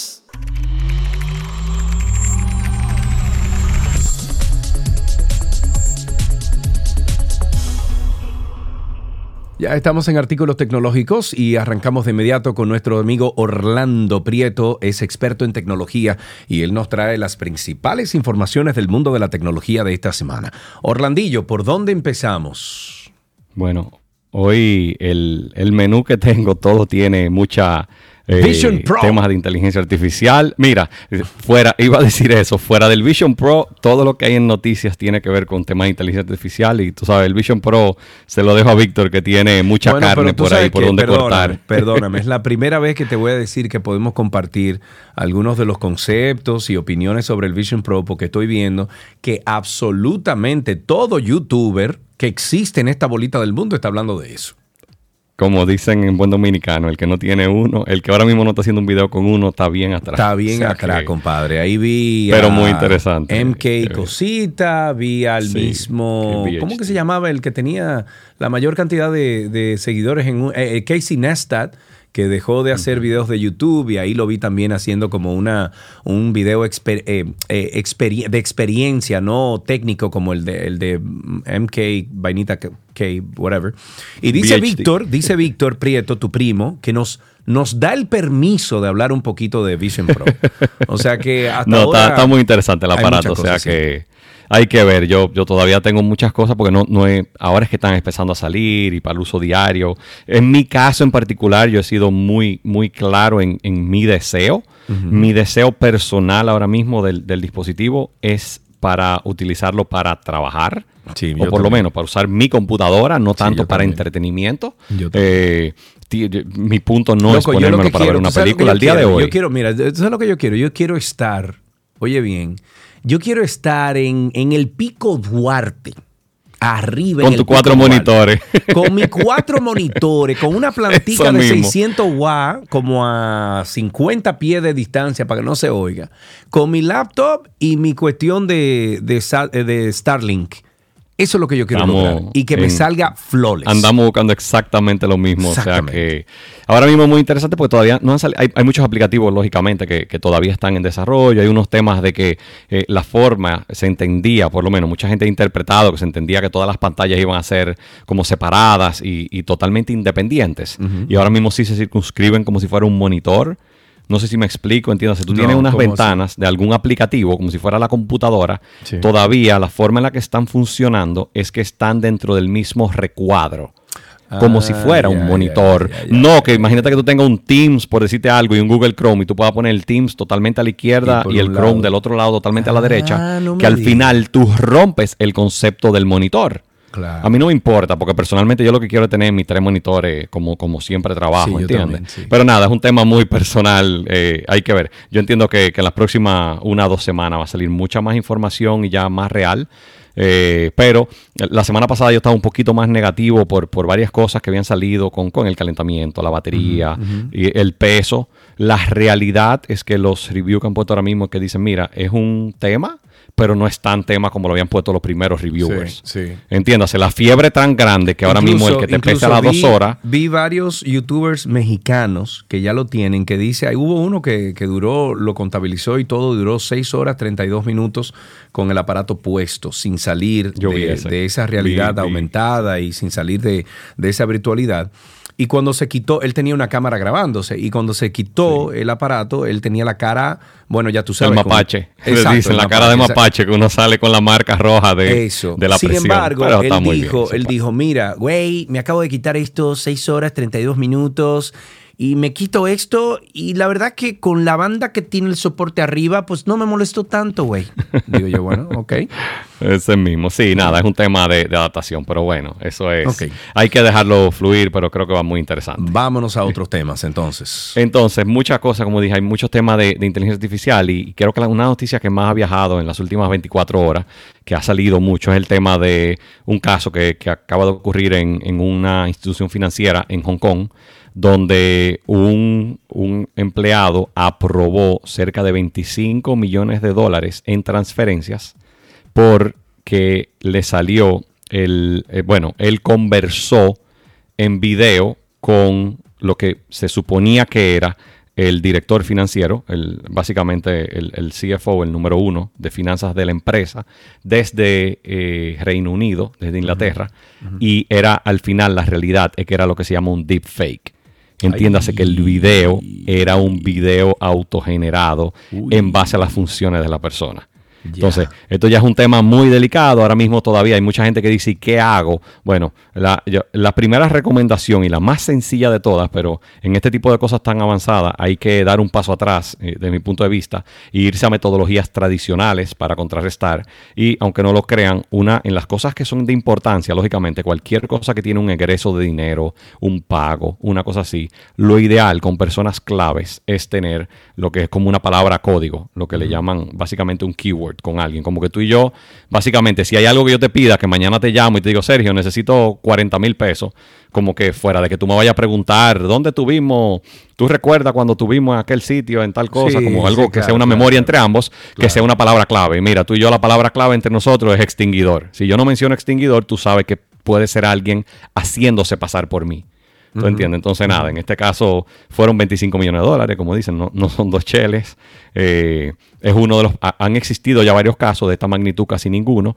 Y en este caso fue. La idea fue bastante interesante porque hicieron como si fuera un Zoom, entiendas, una videoconferencia donde él no conocía a la persona que lo estaba solicitando, pero emularon a personas que él sí conocía y que no tenían que interactuar, no tenían que hablar fuera de decir que sí, que están de acuerdo.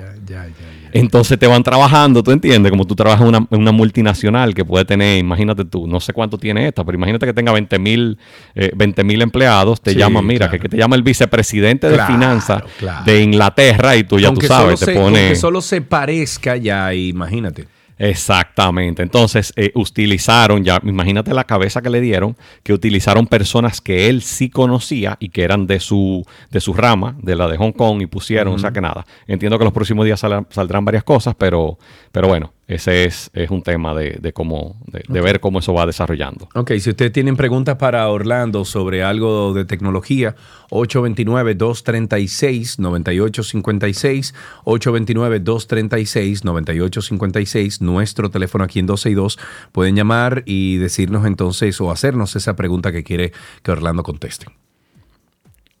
Eh, siguiendo con el tema de la, de la eh, inteligencia artificial generativa, ah, han empezado a salir desde finales de la semana pasada una serie de cosas de la evolución de Google con, con su aplicación de Google Maps que están empezando a integrar ya en la búsqueda. Eh, Google lógicamente es una de las compañías más amenazadas porque ahora mismo eh, las plataformas de, de inteligencia artificial generativas tienen un tema de que las búsquedas son mucho más sencillas eh, comparado con la búsqueda tradicional de página, porque tú le puedes hacer preguntas muy puntuales.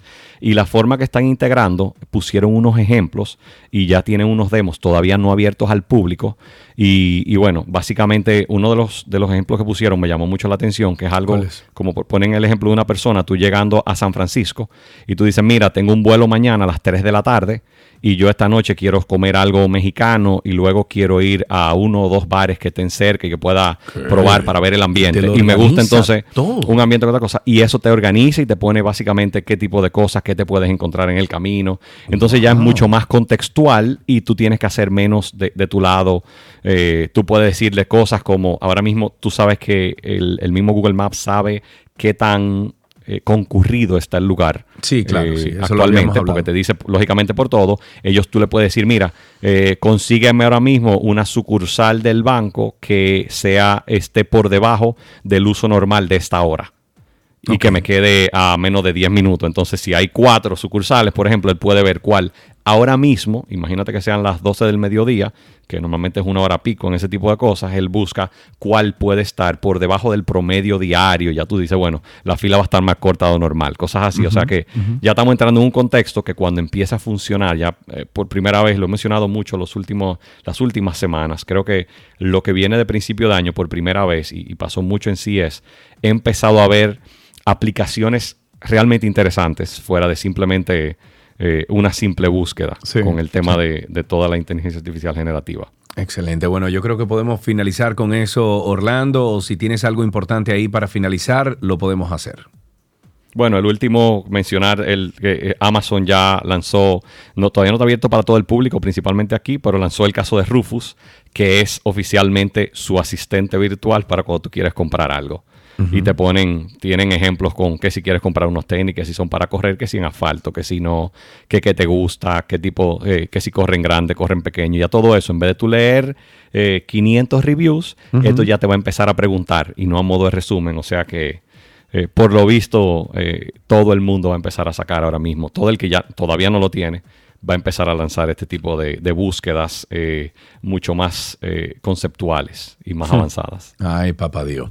Bueno, gracias por todas estas orientaciones eh, tecnológicas a nuestro querido Orlando Prieto. Lo pueden conseguir en redes sociales como arroba Orlando Prieto. Y ya en la semana que viene seguimos hablando entonces un poquito más de Vision Pro. Mañana le- vamos a hablar de Vision Pro también aprovecha con Víctor. A, a Víctor que nos diga cuándo es que llega para que vayamos, que para sí. que vayamos temprano. Ya él me dijo, ya él me dijo, te lo voy a mandar a Punta Cana para todo un público allá en Punta Cana, pero para que pase por allá para que lo vea también. O sea, Yo que- voy y le hago su yuca, o sea que... Estoy esperando.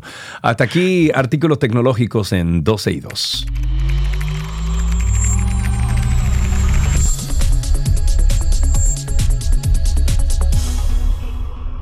Todo lo que quieres está en 12 y 2.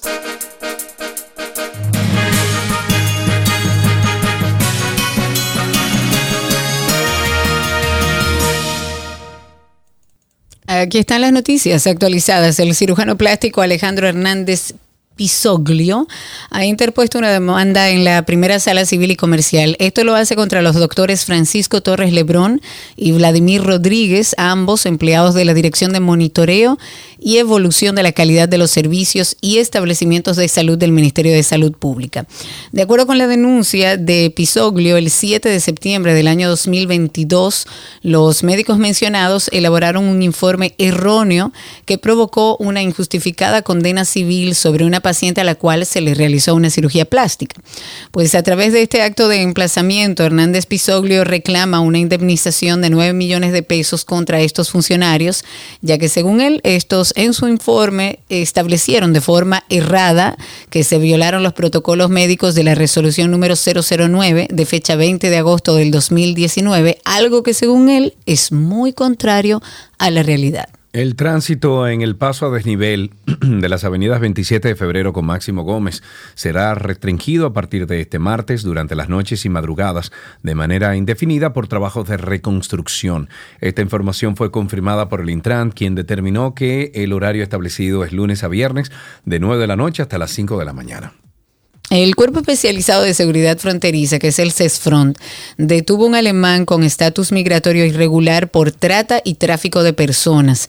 En este caso se trata de Dieter Herber, quien fue apresado en las inmediaciones del Callejón de los Piperos. Eso está en, el, en Capotillo, en Loma de Cabrera, de la provincia de Dajabón. Al momento que lo detuvieron, este alemán estaba acompañado por dos nacionales haitianos, quienes se identificaron como Roselyn Jean y Fernandito, ambos también con estatus migratorio irregular. En el año 2011, la Fiscalía de Montecristi había recibido denuncias en contra de este señor, de este alemán. En el 2018, el Tribunal Colegiado de Montecristi lo condenó a cinco años de prisión y al pago de 10 salarios mínimos justamente por explotación sexual en perjuicio de varias menores. En otra noticia también tenemos que la Asociación Dominicana de Profesores Seccional San Francisco de Macorís pidió la destitución del ministro de Educación por acusarlo de distanciarse de los intereses de la educación pública, luego de que el ministro de Educación Ángel Hernández acusara a la, ADP, a la Asociación Dominicana de Profesores, de incumplir con los acuerdos por la realización de dos asambleas en la seccional San Francisco de Macorís. Este gremio pidió al presidente Luis Abinader la destitución de este ministro.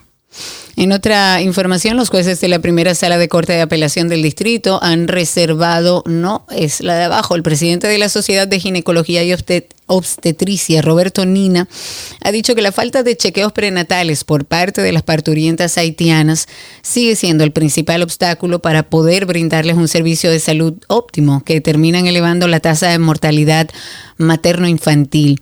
El representante del gremio de ginecología ha dicho que las parturientas normalmente llegan tarde a la labor de parto, aprovechan el último momento para que buscar asistencia médica cuando ya tienen dolor, que era lo que hablábamos ayer, llegan ya casi dando a luz.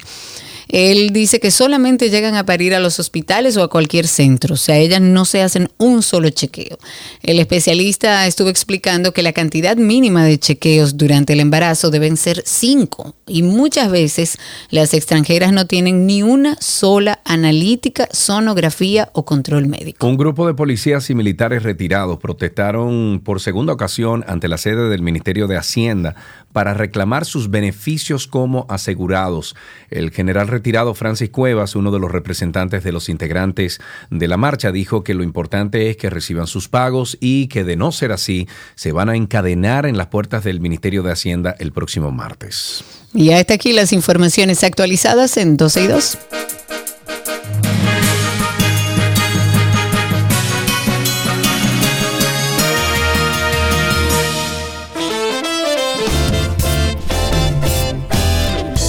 Hasta tomorrow a las 12 del mediodía estaremos en vivo aquí, Karina, yo, todo el equipo de 12 y 2 y de la 91, tratando de llevarles a ustedes un momento de información, entretenimiento, acompañe. Esto es todos los días, de lunes a viernes, de 12 a 2.30 de la tarde. Será esta mañana. Muchísimas gracias por la sintonía. Recuerden nuestro podcast, Karina y Sergio After Dark, y también pueden encontrar el de 12 y 2 por si quieren volver a escuchar o se perdieron algo. Será esta mañana. Chau, chau.